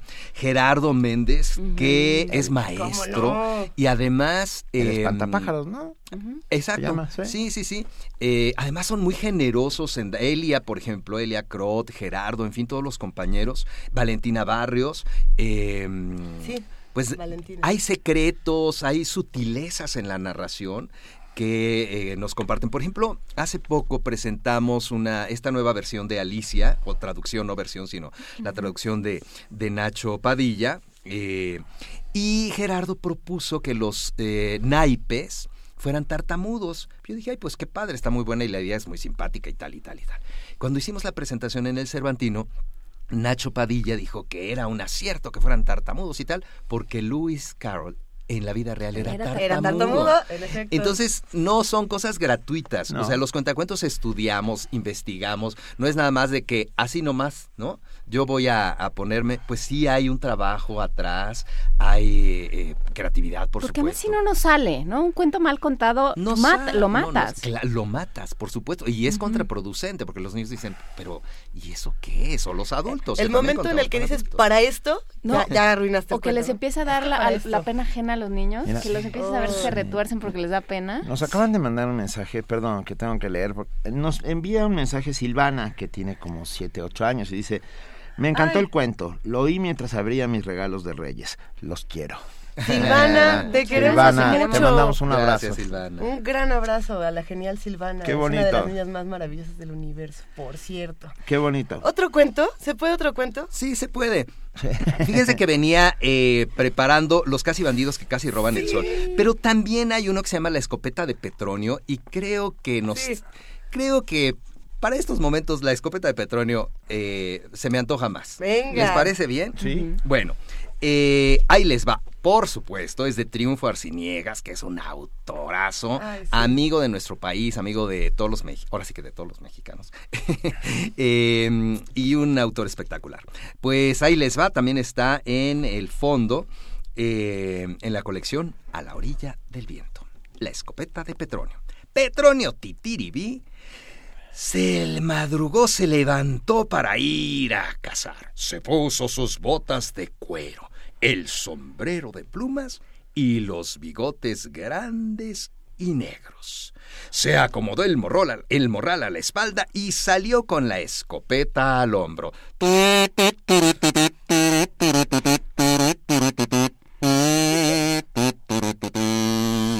Voy con mi escopeta, voy rete contento solo para mí. Ay, me voy a casar. Lai, lai, lai, larai, lai, lai, larán. Petronio caminó casi dos horas y de pronto descubrió tres palomas en el aire. Ay, ya las veía en el plato, doraditas, sabrosas, olorosas. Apuntó con su escopeta y disparó. ¡Pum! Pero, en vez del tiro, que bajarían las palomas del desayuno, la escopeta escupió flores. Las palomas se alejaron saludando al hombre que les anunciaba la primavera. Petronio guardó las flores en el morral. Más allá, a la orilla del lago, Petronio encontró un pato. Los patos eran deliciosos. Apuntó con su escopeta y la escopeta disparó un manojo de flores. El pato se sintió feliz porque el caballero lo saludaba con flores. En estos tiempos no abundan los caballeros. Le deseó un buen día y se fue a nadar a otra parte. Petronio recogió las flores. Más allá entre la hierba, Petronio le disparó un apetitoso conejo. La escopeta repitió la gracia. El conejo salió regocijado ante la explosión de flores. ¡Uy, te felicito, hombre! exclamó el conejo. Mm, eres un gran mago. Yo mismo, yo mismo me escapé de un sombrero. Soy copo de nieve. El conejo le dio la dirección del circo, recogió la revista y desapareció. Petronio pataleó entre las flores. Petronio no comía flores y era hora del desayuno. De modo que siguió probando, intentando, pero flores y más flores salían de la escopeta. Ay, así que Petronio habló de hombre a escopeta con su amiga. Le expuso la terrible situación. Le suplicó que dejara de hacer tanta payasada. Hmm. Sin embargo, la escopeta siguió haciendo lo mismo una y otra vez. Así que Petronio decidió regresar a casa arrastrando la escopeta y el cargamento de flores. Las mariposas lo seguían. A la entrada del pueblo, una muchacha lo vio desde su ventana y le gritó: Petronio Titiribí, qué flores tan bellas. Petronio le ofreció un ramo y ella lo invitó a almorzar. Gracias, Julieta, dijo Petronio. La muchacha era delgada y frágil como un como un florero con un lunar junto a la boca. Se adornó el pelo con las flores, llenó el jardín de la mesa, regó flores en la cama, en la alberca, en los corredores, llenó de flores a la gata Magnolia. Y aún quedaban flores. Conmovido, Petronio Titiribí le contó su secreto. Mm, luego volvió feliz a casa. Ay, Julieta antes le había regalado una fotografía. Petronio, antes de dormirse, pensó, "Mm, mañana le llevaré flores a Julieta. Sonrió feliz y enamorado. Y colorado colorín, este cuento llegó a su fin. Venga, bravo. Qué bonito. En estos tiempos necesitamos escopetas que tiren flores. Exactamente. Eh, Nos surge enormemente. Sí, no, bueno. ¿Cómo, Ah. cómo es que las narrativas, cómo es que los cuentos nos ayudan precisamente a eso, a que, a que creemos otro tipo de realidades y otro tipo de mundos donde la violencia no, no tenga un espacio, sino las escopetas con flores? ¿Cómo le hacemos? Pues eh, yo creo que así, con, yo, mira, yo me pregunto con frecuencia, ¿qué puedo hacer yo? Pues seguir contando cuentos, seguir eh, tratando de que los niños y que- de que los grandes imaginemos, de que nos desasnemos también, de que leamos, ¿no? Eh, de que podamos levantar la mano y dar nuestra opinión y respetar la opinión del otro también, ¿no? Que todos podamos hacerlo y yo creo que pues es, es el, lo que yo puedo hacer, ¿no? Como, como cuentacuentos o Yo como... creo que, o sea, pensando, por ejemplo, en este cuento, no sé si, si hacen el ejercicio, creo que no, pero no sé si se llega a hacer el ejercicio de, de platicar sobre lo que se oyó, lo que se contó. ¿Qué, qué, qué te han dicho, por ejemplo, de, de este cuento de Petronio? Fíjate, ju- justamente eso, los niños, nosotros creemos que viven en un, bueno, algunas personas creen que viven en un mundo aparte y no, están escuchando lo mismo que nosotros escuchamos y saben es. perfecto lo que pasó aquí, lo que pasó allá y lo que pasó más, ma- acullá. Entonces sus comentarios son así, ¿no? De que, este, pues ojalá pasara, ojalá pudiéramos sacar flores o eh, yo tengo una pistola de juguete y ahora le voy a poner una flor aquí, voy a jugar y... yo lo hago sobre todo cuando voy a las escuelas, voy mucho a, a algunos colegios, me invitan con frecuencia y realmente lo que te dicen los niños es, es increíble. Eh, sus puntos de vista, eh, tanto de estos eh, cuentos como, por ejemplo, eh, los cuentos que cuento de Jorge Ibargüengoitia, los niños me han dicho, a ver, pero este, pero cómo está esto, por qué, en qué lugar, en dónde, Eh, sí o no, Eh, de las cuatro, este hermanas que tiene el niño triclinio que conté la vez pasada, que es un, cuento muy divertido. Este, fui una vez al von Humboldt y, y me dice este un niño, pero cómo, este tenían cada hermana cuatro novios, eso es rarísimo, ¿no? Y este... ¿Pasa qué? Eh, puede pasar, ¿Pasa claro, que, que tengas cuatro novios al mismo tiempo. No, pero siempre, y yo los respeto y me parece espectacular que, que, que, que les demos la palabra también a los niños, ¿no? Que, que ellos puedan expresar su opinión. Porque además los, lo- la literatura en general sirve para, para expresar lo que no podemos expresar, ¿no? O, o para decir lo que... para decir bien... Decía, Fernando Pessoa decía que la literatura existe porque el mundo no basta. Y creo que es una gran, gran respuesta. No sabes la cantidad de gente que nos ha escrito Nacho. Qué bueno. A Y ver, que nos han escrito gracias. diciendo que los que sí recibieron reyes en su casa están felices armando sus legos y haciendo... Erika Hernández es su hijo, Ajá, por nada ejemplo. más. Y luego José Olvera, un saludo para Nacho, magníficos cuentos. Y nos pregunta Hugo Méndez, ¿puedes repetir el nombre del autor de los libros para bebés? Satoshi Kitamura. En eh, las librerías del fondo hay un lugar especial de libros para bebés.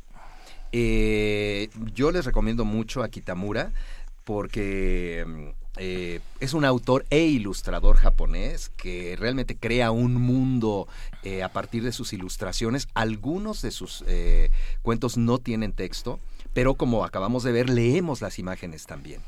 Eh, yo creo que pues, si se van y, y dan una vueltecita en las librerías del fondo, o también en las librerías Educal, ¿no? Eh, hay una oferta espectacular. Y los libros de Anthony Brown también son muy buenos. Siempre El- los de Anthony el Brown, si túnel, quieren discusiones muy extrañas.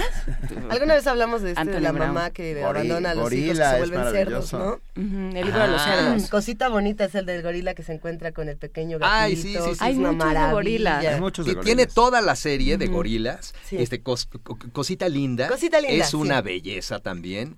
Eh, y el túnel, por ejemplo, para lo que decía hace rato Juana Inés, de los hermanos, justamente para si tienen dos hijos que se están peleando como locos, les va a servir muchísimo. Pues, es un cuento espectacular. Eh, En el bosque. en el bosque, sí. Y las ilustraciones son verdaderamente impresionantes. Bueno, el hijo de Erika Hernández nos hizo en Lego. Sí. Nos hizo Sí, a nos nosotros. Yo quiero ser el astronauta pelón. Yo, Yo, yo creo, creo que ese es el mío, sí, tal sí, cual. yo debo ser el del casco. Tú eres el del Nos casco. gusta. Porque el- soy la porque de- el pelo- la que sí, no. Nacho, hablabas de las librerías del fondo y bueno, ayer eh, muchos de nosotros fuimos a dar una vuelta a las librerías Qué del bueno. fondo, nada más para ver qué hacían los reyes, no es que nosotros fuéramos a comprar nada, estábamos viendo qué, qué hacían los reyes y fue muy bonito ver que sí había muchos niños, muchos sentados en el área, en el área para niños, en el área para bebés, montones de niños agarrando los libros, montones de libros mm, siendo masticados un poco, hay que decirlo. Y, y para eso son los libros, para, agarrarse, son. para para, para morderse. Para sobarse, Para llenarlos sí. de mocos, para De mocos en este, sí. para un rayoncito, un libro que está impecable, pues eh, ahora pensamos nosotros que un libro que ha sido leído muchas veces, pues no puede estar impecable. Es mejor que esté este, con una cortadita, con un eh, subrayado por ahí, con una mancha de chicle o lo que sea. Me parece que es, es mucho mejor. Si se Y- mastica, se rompe, se vuelve, se vuelve a conseguir. También esa es la maravilla. No, ¿no? además, masticado es más tuyo. Sí. O sea, perdón. Pues es que los bebés así, Sí, así bueno. adquieren los libros, así los hacen propios. Y les voy a decir una cosa. Pueden ir a las librerías del fondo, eh, también a Educal. Y eh, no necesariamente, a las de la UNAM, por supuesto, no necesariamente tienen que comprarlos. Los pueden leer, disfrutar. Tenemos una estación de lectura en el pasaje Zócalo Pino Suárez del metro. Entonces Sí. ahí pueden eh, agarrar y sentarse y leer, dejar el libro y continuar su camino y goodbye. No tienen que gastar un centavo. No, porque ya gastaron. Además, en el caso de los del fondo, están subsidiados. Sí, claro, por supuesto, entonces, por supuesto, lo pagamos. Vayan y todos. véanlos. Nos quedan un par de minutos antes de despedirnos. Oh. ¿Hay posibilidad de un mini cuento, de un nano cuento que se pueda compartir para despedirnos, Nacho? Pues fíjense que la vez pasada que vine funcionó muy bien el- los versos que conté del gigante. Si quieren les puedo repetir ese, Sí, ese- sí, esos sí. versos de Carmen Gil, que es una poeta andaluza, este, que son muy simpáticos y, y también por ahí en, en el Twitter me los pidieron. Venga. ¿no? Y, y- y para dos minutos pues ya no quería contar uno de Kitamura que se llama Igor el pájaro que no sabía cantar, pero si van a la librería Rosario Castellano pues es lo mejor. Ese y Alex quiere un dinosaurio. Ay, sí, Alex quiere un dinosaurio, es una buenísimo. A ver, Nos dice estamos producción que sí se puede, Pero- que contemos Igor. Pero me tardo, es un poquito... ¿Sí se Sí. puede? Dicen que sí. Adelante. Ah, bueno. Eh, en- entonces vamos con Igor, el pájaro que no sabía cantar. Después de un largo y silencioso invierno, la temporada musical estaba por comenzar. La primavera por fin había llegado. Igor se sentía muy emocionado, porque en esta época el aire se llena de música y cantos, y él quería entonar la primera canción de su vida. Así que cuando comenzó el concierto del amanecer, Igor abrió mucho el pico y se unió al coro. Pero... ¡Ay, qué horrible! ¿Quién arruinó nuestra canción? ¡Oh, fue Igor! Está completamente desafinado. Lo estoy. Igor regresó a ensayar a su casa, aprendió a usar el metrónomo y el diapasón, practicó escalas, arpegios, hizo todo tipo de estudios musicales y después de una semana de trabajar mucho, pensó que ya estaba listo. Así que regresó con sus amigos y cantó. Todos cayeron muertos de risa.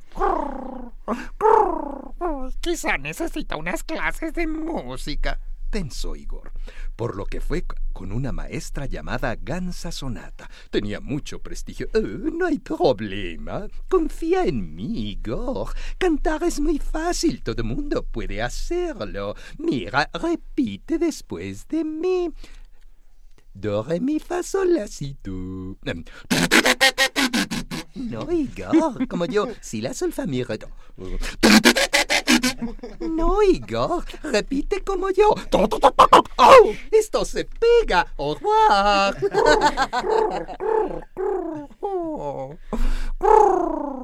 Igor estaba alicaído.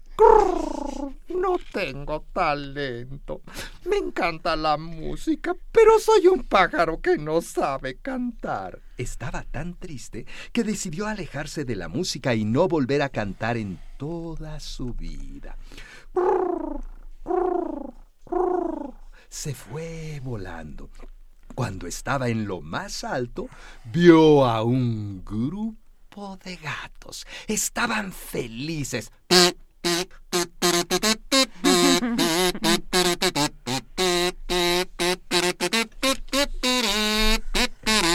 Igor les pidió permiso de integrarse a aquella música. Los gatos le dijeron que sí, y entonces Igor... Los gatos sacaron sus garritas y le dijeron que se fuera. Igor voló mucho por el planeta, llegó a una isla muy lejana y ahí vio a una orquesta de borregos que estaban...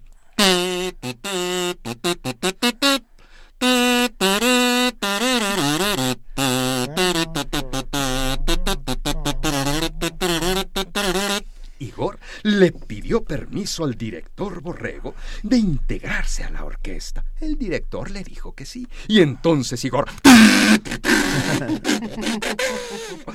Los borregos empezaron a decirle a Igor, vete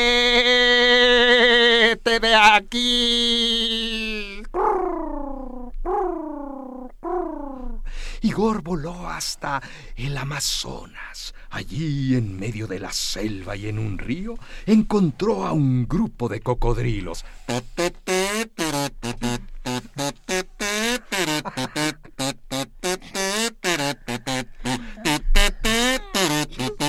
A Igor le encantaba aquella canción. Les pidió permiso de integrarse y entonces... Los cocodrilos abrieron sus fauces gigantescas y trataron de morder a Igor. Igor salió ¡zum! volando desplumado. Sin saber qué hacer, Igor voló por todo el planeta hasta que llegó ay, al Polo Sur. Ahí encontró a una orquesta de pingüinos.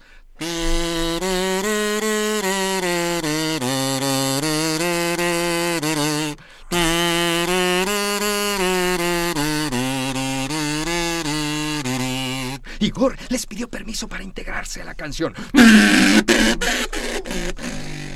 Los pingüinos sacaron bolas de nieve y se las inventaron a Igor.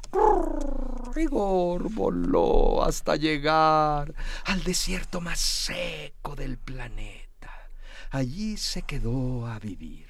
Una tarde se posó en una roca gigantesca y cuando el cielo se pintaba de morados, de rojos, de anaranjados y azules, Igor, emocionado, empezó a cantar.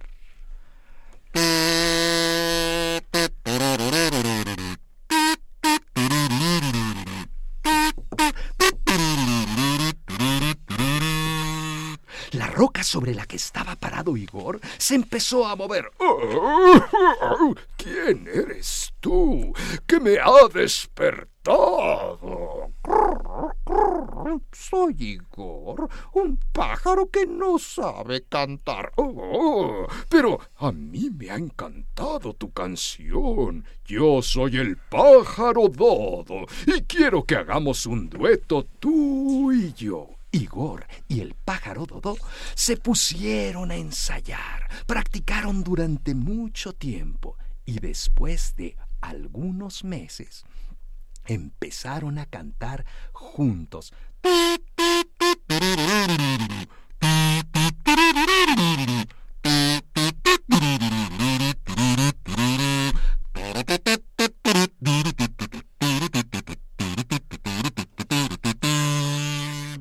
Cuando sintieron que estaban listos, salieron volando y se fueron a presentar en diferentes lugares del mundo. Y ocurrió que a todo mundo les gustó la canción, la música de Igor y el pájaro Dodó.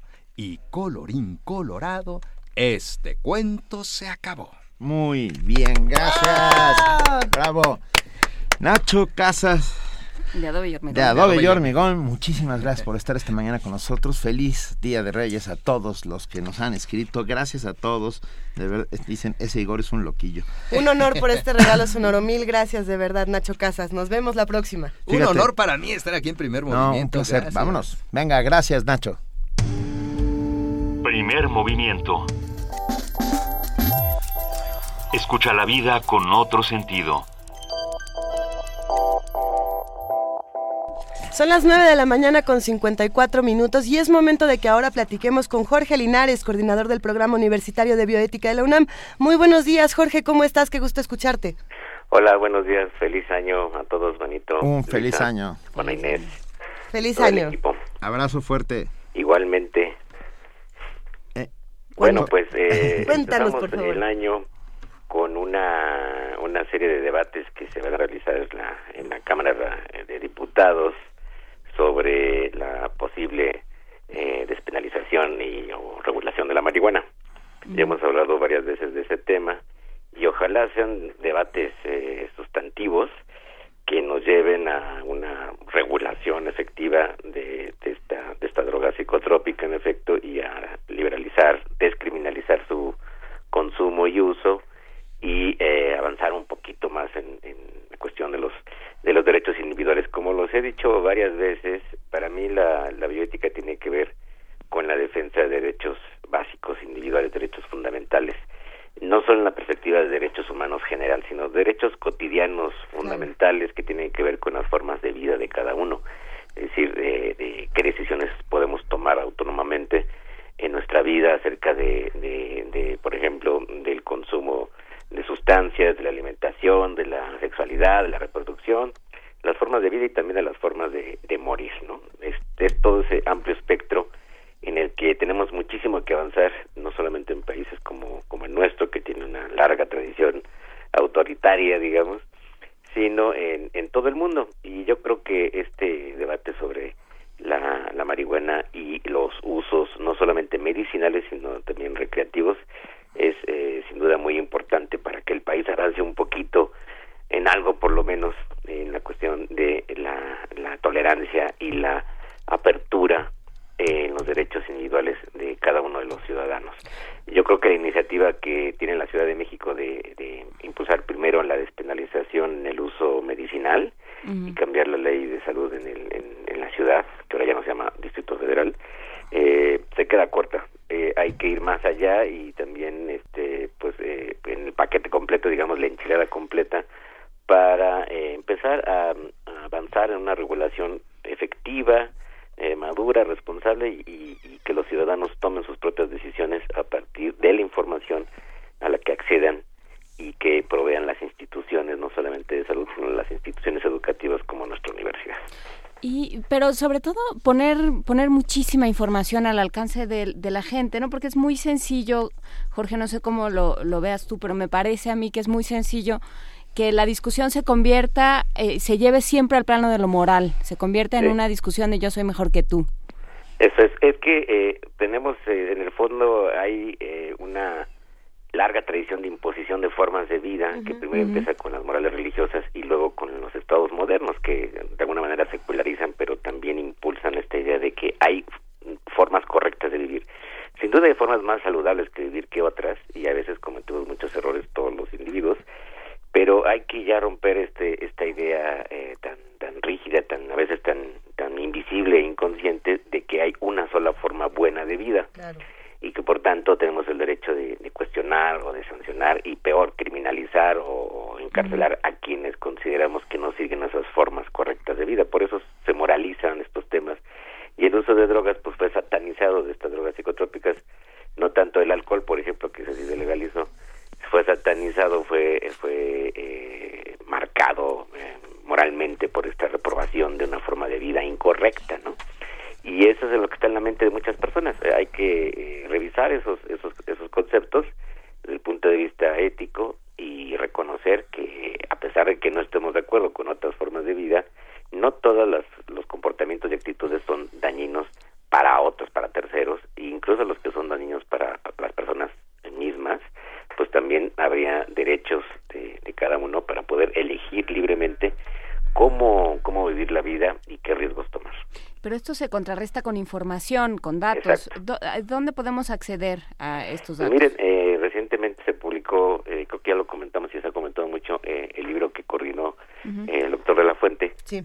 sobre, sobre di- distintos especialistas que escriben sobre sobre la marihuana. Hay un análisis muy, muy, muy de- pormenorizado de los, de los efectos, de las condiciones, de, en fin, se requiere, se requiere mucho más información. Y ese libro que publicó el Fondo de Cultura Económica eh, tiene ya este, una buena cantidad de información sustantiva. Hay también distintos documentales.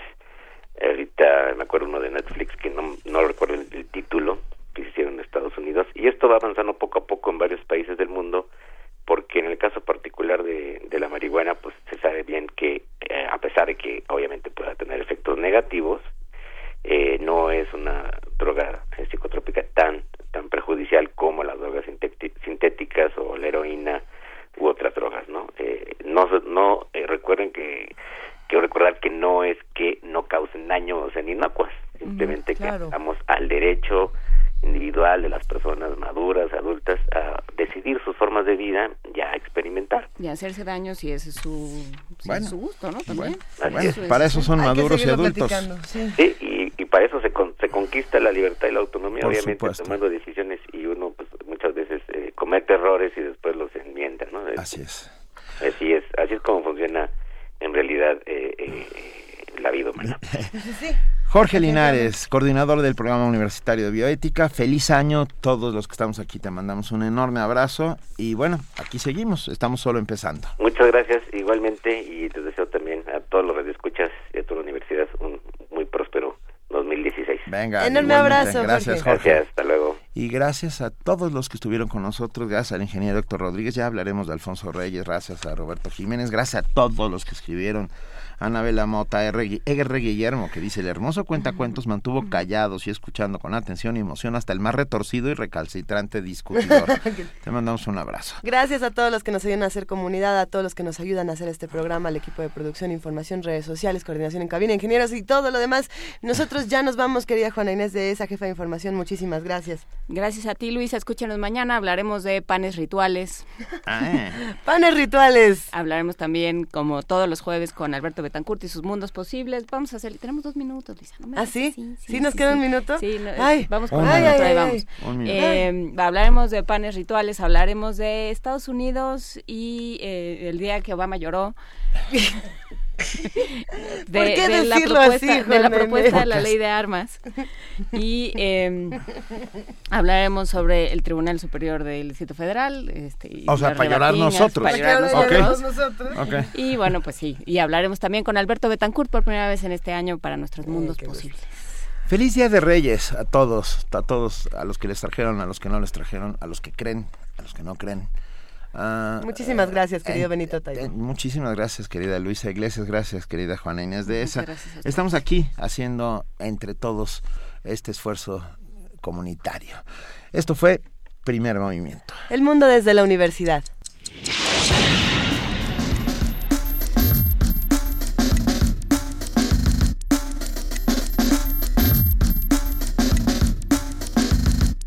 La Coordinación de Difusión Cultural de la UNAM y Radio UNAM presentaron Primer Movimiento. El mundo desde la universidad.